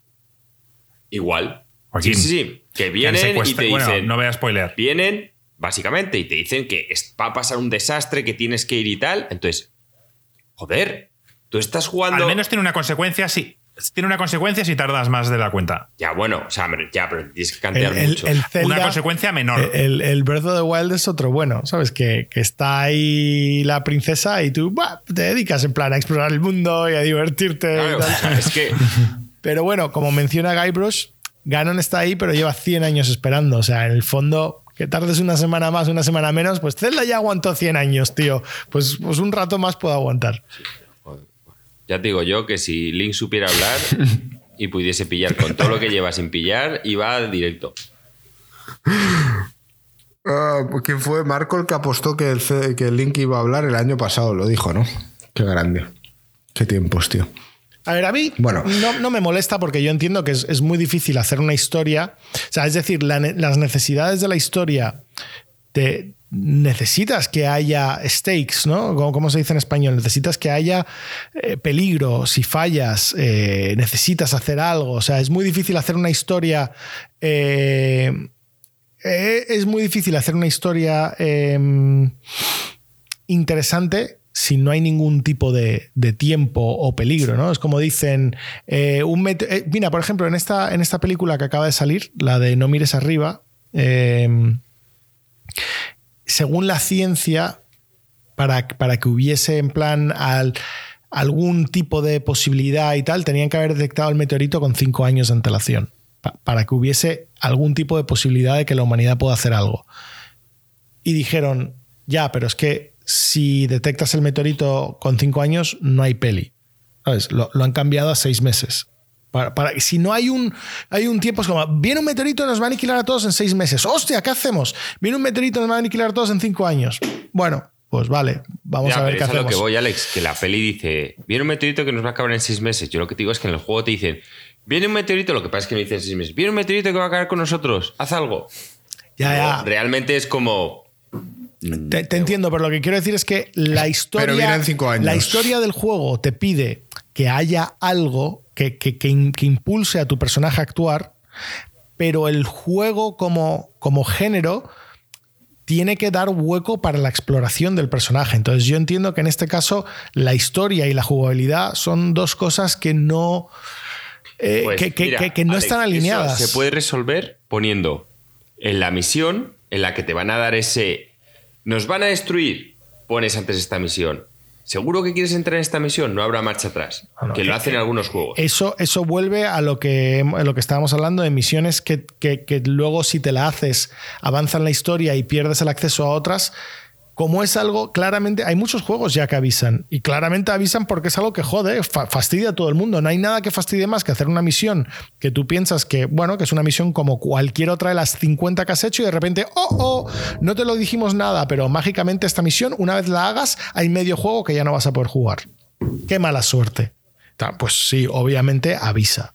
Avisa. Eso es por lo menos a lo que voy. Así ya cuando haces menos esa misión te dicen, oye, que viene el meteorito y tienes que ir a solucionarlo.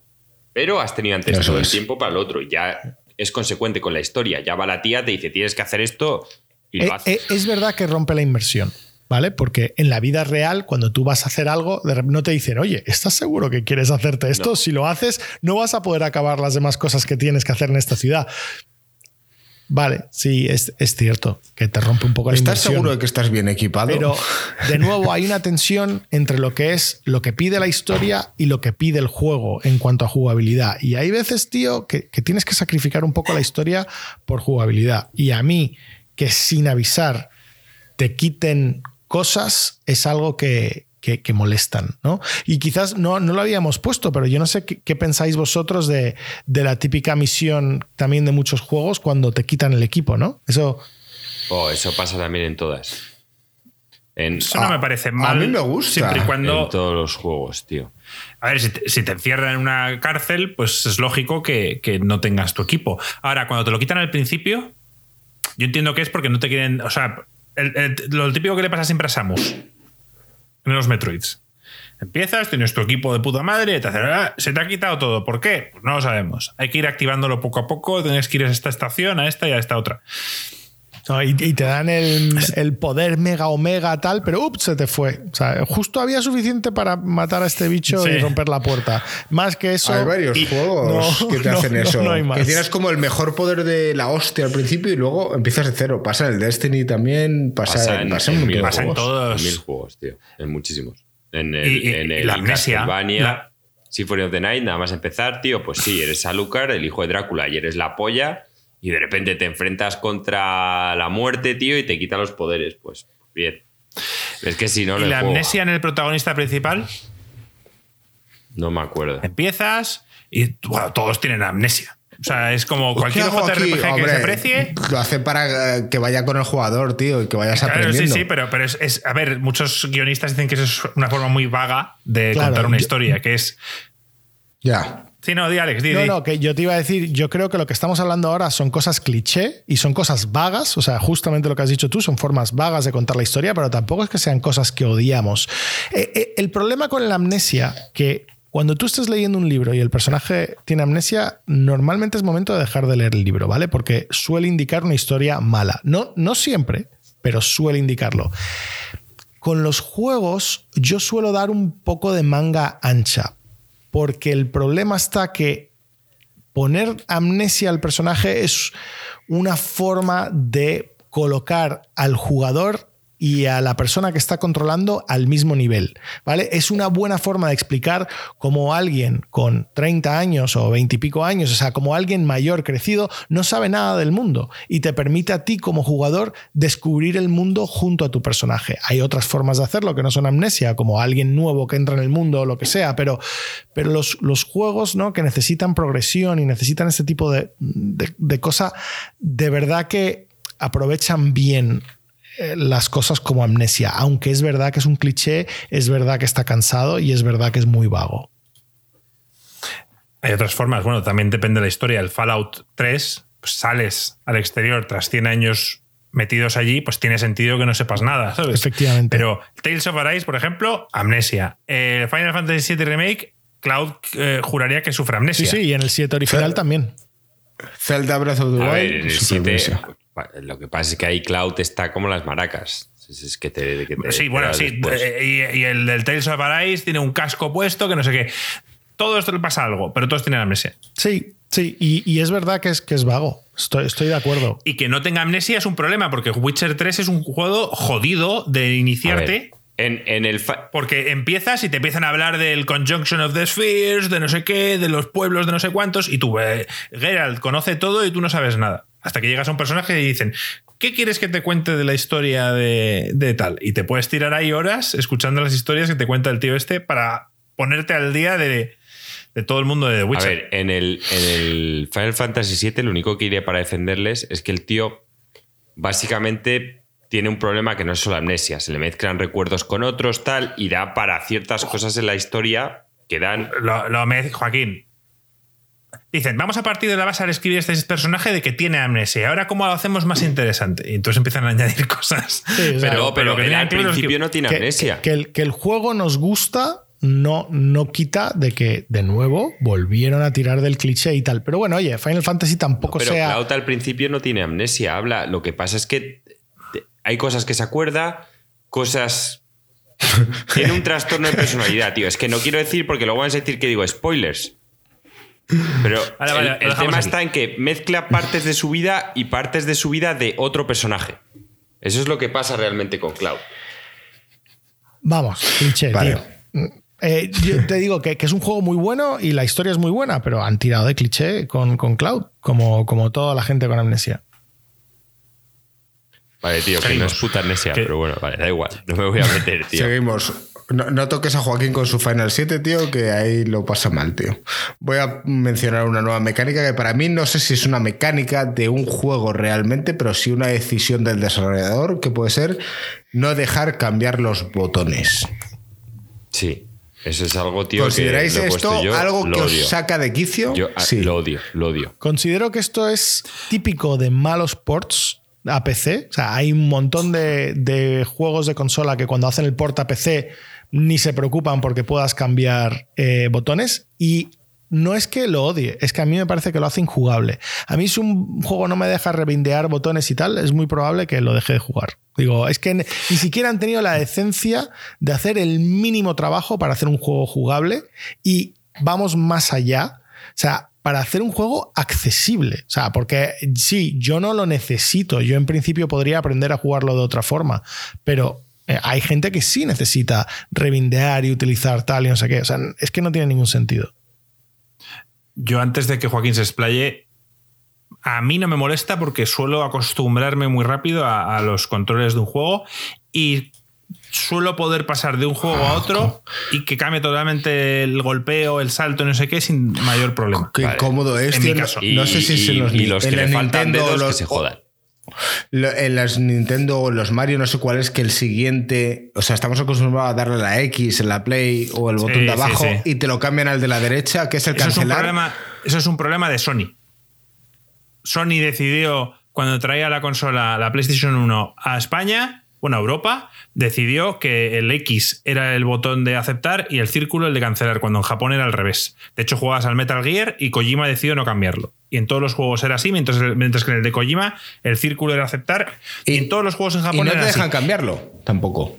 No, y el X, como en, como en, en Europa X es no, dejémoslo así, pues Sí. te decían, o sea, perdona, en, eh, sí, En tenía Europa. sentido. Hmm. En Europa sí, pues tenía sentido. O sea, pero. Pero vamos, que, que, que Nintendo simplemente dijo, vamos a volver a, a lo de antes y se va a quedar igual. Y sí, es una liada. Yo lo que no me explico son los botones de Nintendo. Nunca sabré dónde está el X, la A, la Y y la B. Ya me acostumbré a los de Xbox y sé que los tienen cambiados en, en el mando de la Switch y no, no los soporto. Me pasa continuamente. Pero volviendo- que, perdona un segundito, pero me pasa continuamente que cambiar de Switch a tal, eh, cuando juego en casa de Joaquín o tal, siempre le doy a aceptar cuando quiero cancelar o cancelar cuando le doy a aceptar y entonces pues, muchas veces aceptas sí. cosas que no quieres aceptar. O sea, es lo peor. Volviendo a lo tuyo, Joaquín, decirte que cometes un error en cambiar el Dark Souls a botones que están a X, Y y B. O sea, golpeos a esos botones. Es un error, por tu parte.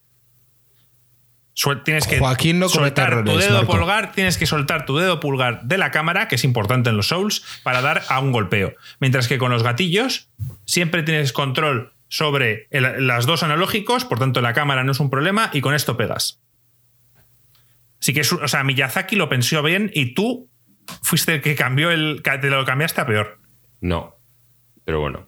Bueno, pues nada. O sea, yo solo te digo que cuando tú quieres dar un golpeo a un enemigo, tienes que soltar el analógico derecho. Y para entonces pierdes de vista, no puedes utilizar la cámara.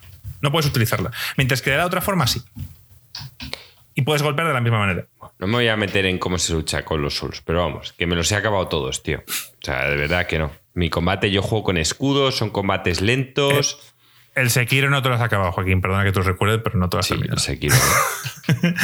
Pues ya te he dicho que el Sekiro yo siempre considero un poco primo de los Souls. Vale, no vale. puedes ir con Antes de, antes de avanzar con las que nos quedan, en el chat están mencionando una que yo no lo tengo muy claro, pero a lo mejor vosotros sí. Eh, mecánicas modo detective. Hablan del L.A. Noir, en el Me Witcher encantan. 3. En el Batman, el, problema es que la mayoría realmente no están bien hechas. O sea, simplemente eh, ponte unas gafas que lo que van a hacer es resaltarte unas cosas que hay en el mapa. Entonces, pues bueno, bien, estás jugando al Batman, es un juego tan bueno que ponen eso para justificar que Batman es el mejor detective del mundo, Pero de nuevo, no es un juego de investigar. A mí me parece una eh, que has implementado algo de un juego de detectives que debería ser la hostia, como un Sherlock Holmes, que a lo mejor te tienes que fijar, acercar, ponerte con la lupa, a decir, venga, ponte unas gafas donde vamos a resaltar de rojo unas cosas en las que haces un zoom y resuelves un crimen. Pues bien, acabas de poner una mecánica de detectives de mierda en un juego que no tiene nada que ver.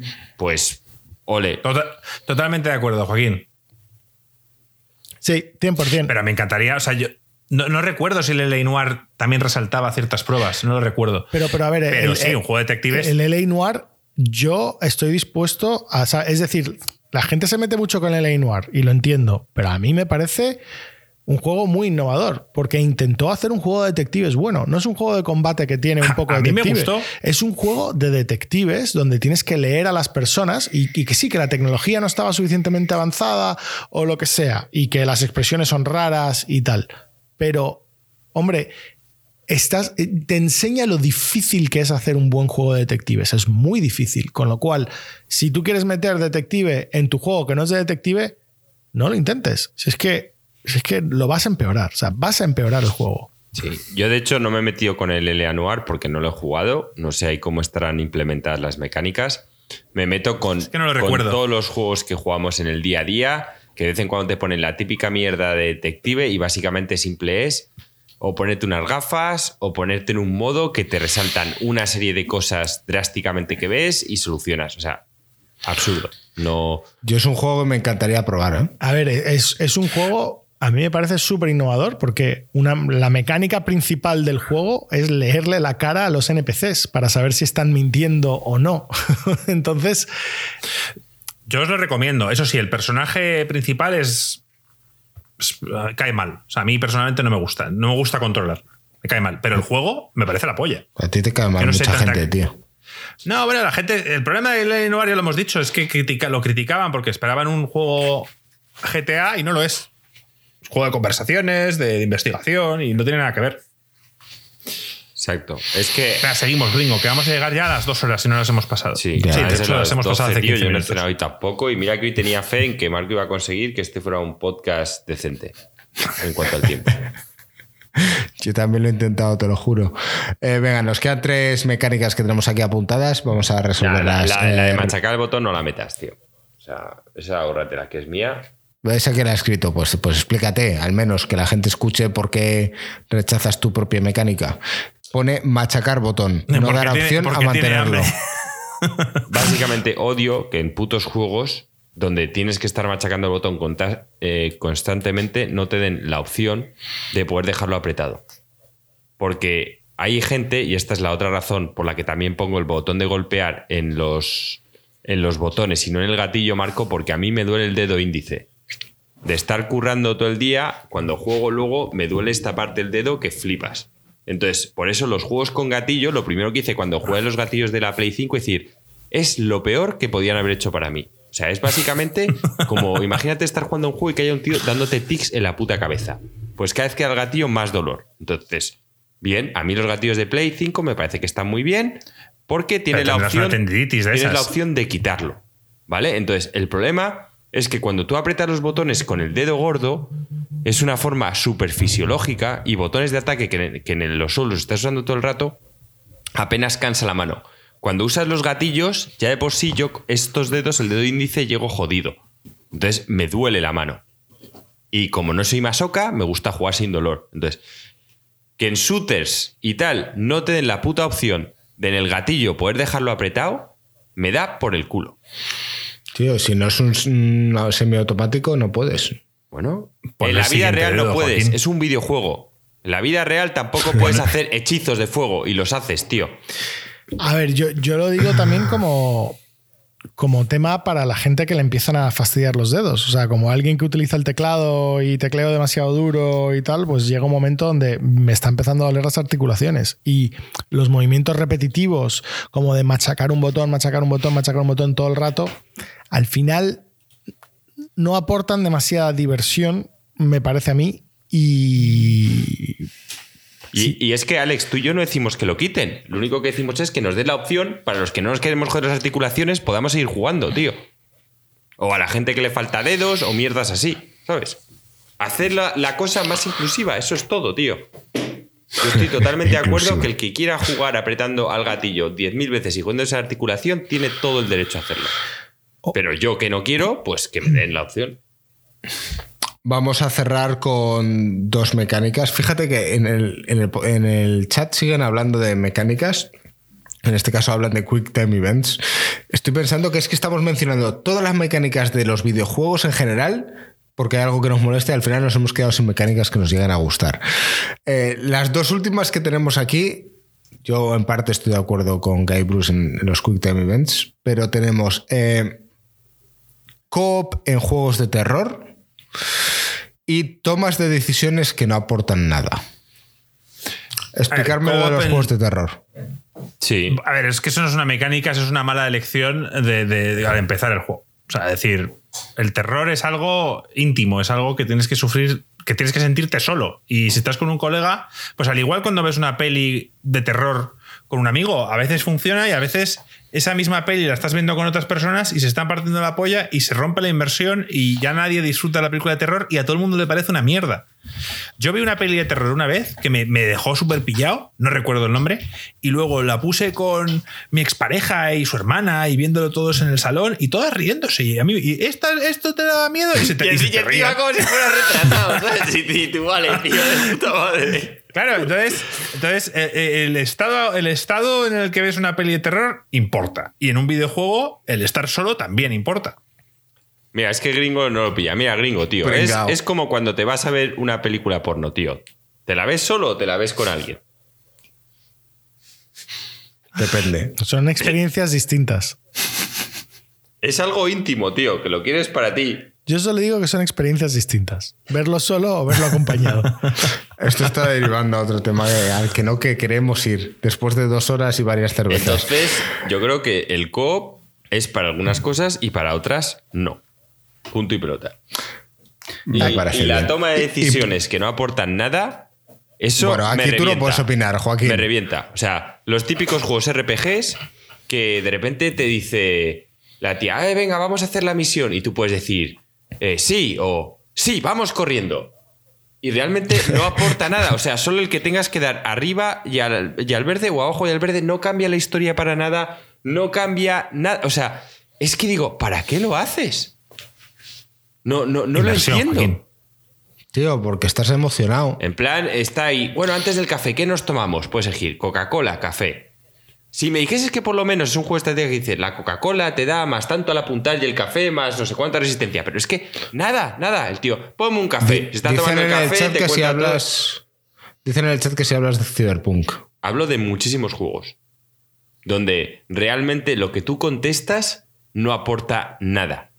Es más, yo voy más allá e incluyo los juegos donde, por ejemplo, tienen varios finales alternativos, pero solamente depende de la última decisión que tomas. Entonces llevas todo el Sí. juego jugando de una forma y de repente llegas al final y da igual. O sea, da igual lo que has hecho, has estado haciéndolo con mucho cuidado y tal, como por ejemplo el Mass Effect 3. Mass Effect 3 vas con mazo cuidado, intentando hacer todo, no sé qué, llegas al final y de repente lo único que importa es si tomas la decisión A, B o C y ya está. Pues yo, otra forma que pensar los videojuegos, que me parece más práctica, es en vez de poder elegirte conversaciones que al principio te expliquen tres o cuatro personalidades. Te dicen, ¿cómo es tu jugador? Es un loco. Es un tío honesto. Es un tal, es un cual. Tú ya eliges una y él ya pues hace su puta historia. Pero Eso pasa en el, en el juego este que no te gustó, que dices era un poco aventura gráfica, no me sale ahora el nombre. Este que, que ganó premios. el Disco Elysium. Disco Elysium. Ahí tú eliges tu tipo de jugador y según lo que has elegido te salen las opciones que Sí, puedes pero dar. ahí sí que o sea, influye bastante los temas y tal. o- Claro, claro, es un, es un juego, está bien implementado. Otro juego que lo hizo extremadamente bien, sin ser tan innovador como el Disco Elysium, pero que incluso así te daba un montón de opciones y las opciones influían mucho, es em, El Fallout original. el Fallout original, el Fallout 2. Eh, bueno, el 1 y el 2, los- los- la verdad que los dos. Pero tu nivel de inteligencia influía cuántas opciones tenías de conversación. Tu nivel de carisma influía en plan en cuánto le convencías en la conversación. Tu nivel de... O sea, es que era... es que la- la- la- el abanico era enorme, o sea, variaba muchísimo. eh, tal. Lo que pasa que, claro, gracias a gente como Joaquín que dice que ya no quiere leer, pues este tipo de juegos ya pues, Oye, no se hacen así. Ese tipo de juegos desapareció antes de que yo dejara de leer. Bueno, pero el tipo de jugador tuyo que no le gusta leer en los RPGs es lo que fuerza a que no puedes tener 200.000 opciones, porque si todo el diálogo tiene que ser hablado, el diálogo tiene que estar cerrado muy pronto en el desarrollo del juego y tienes que tener X diálogo. Cada, cada opción es imposible tener muchas opciones porque grabar en plan 20 clips de audios adicionales. Bueno, usas el tal, tío.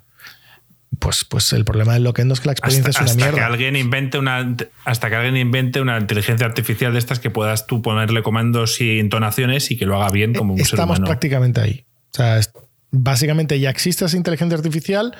Muchas de ellas son tan buenas que prácticamente no lo notas. Pero, hombre, la calidad de tener un actor poniendo entonación, poniendo tal, o sea, estamos muy lejos de, de que vaya realmente.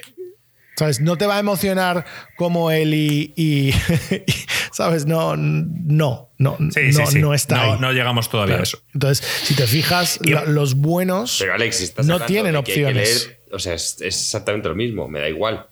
Si estás hablando que para tener esas opciones tengo que leer, pues me da igual que la voz sea un poco peor. Bueno, Touché. Y que, y que no, tengan o sea, es trabajo que los no- no, dobladores. lo- luego lo hacen y la gente va a decir en plan de no, es que es una mierda el, el audio tal. Y Bueno, pues nada.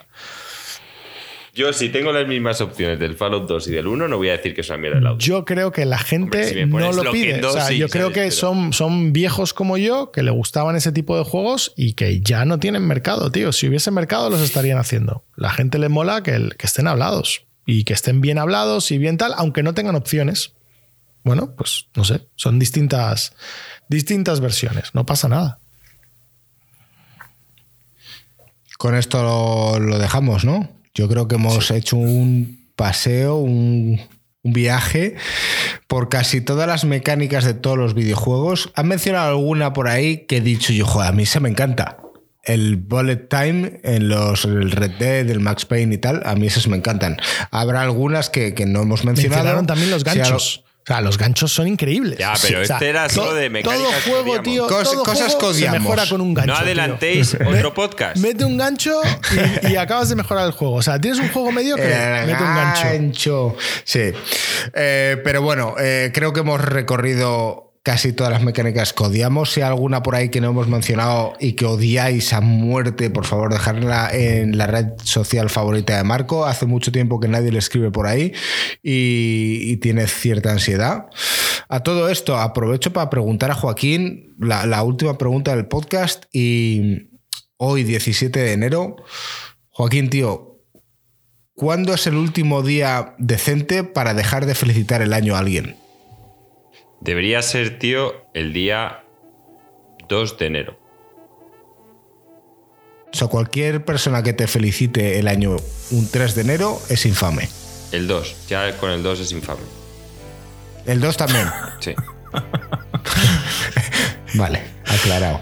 Bueno, oye, con todo esto, me alegro mucho de haber estado con vosotros en este podcast. Ah, mil gracias a toda esa gente que habéis estado en el chat apoyando en, en un lunes hasta estas horas de ya de la madrugada en Madrid.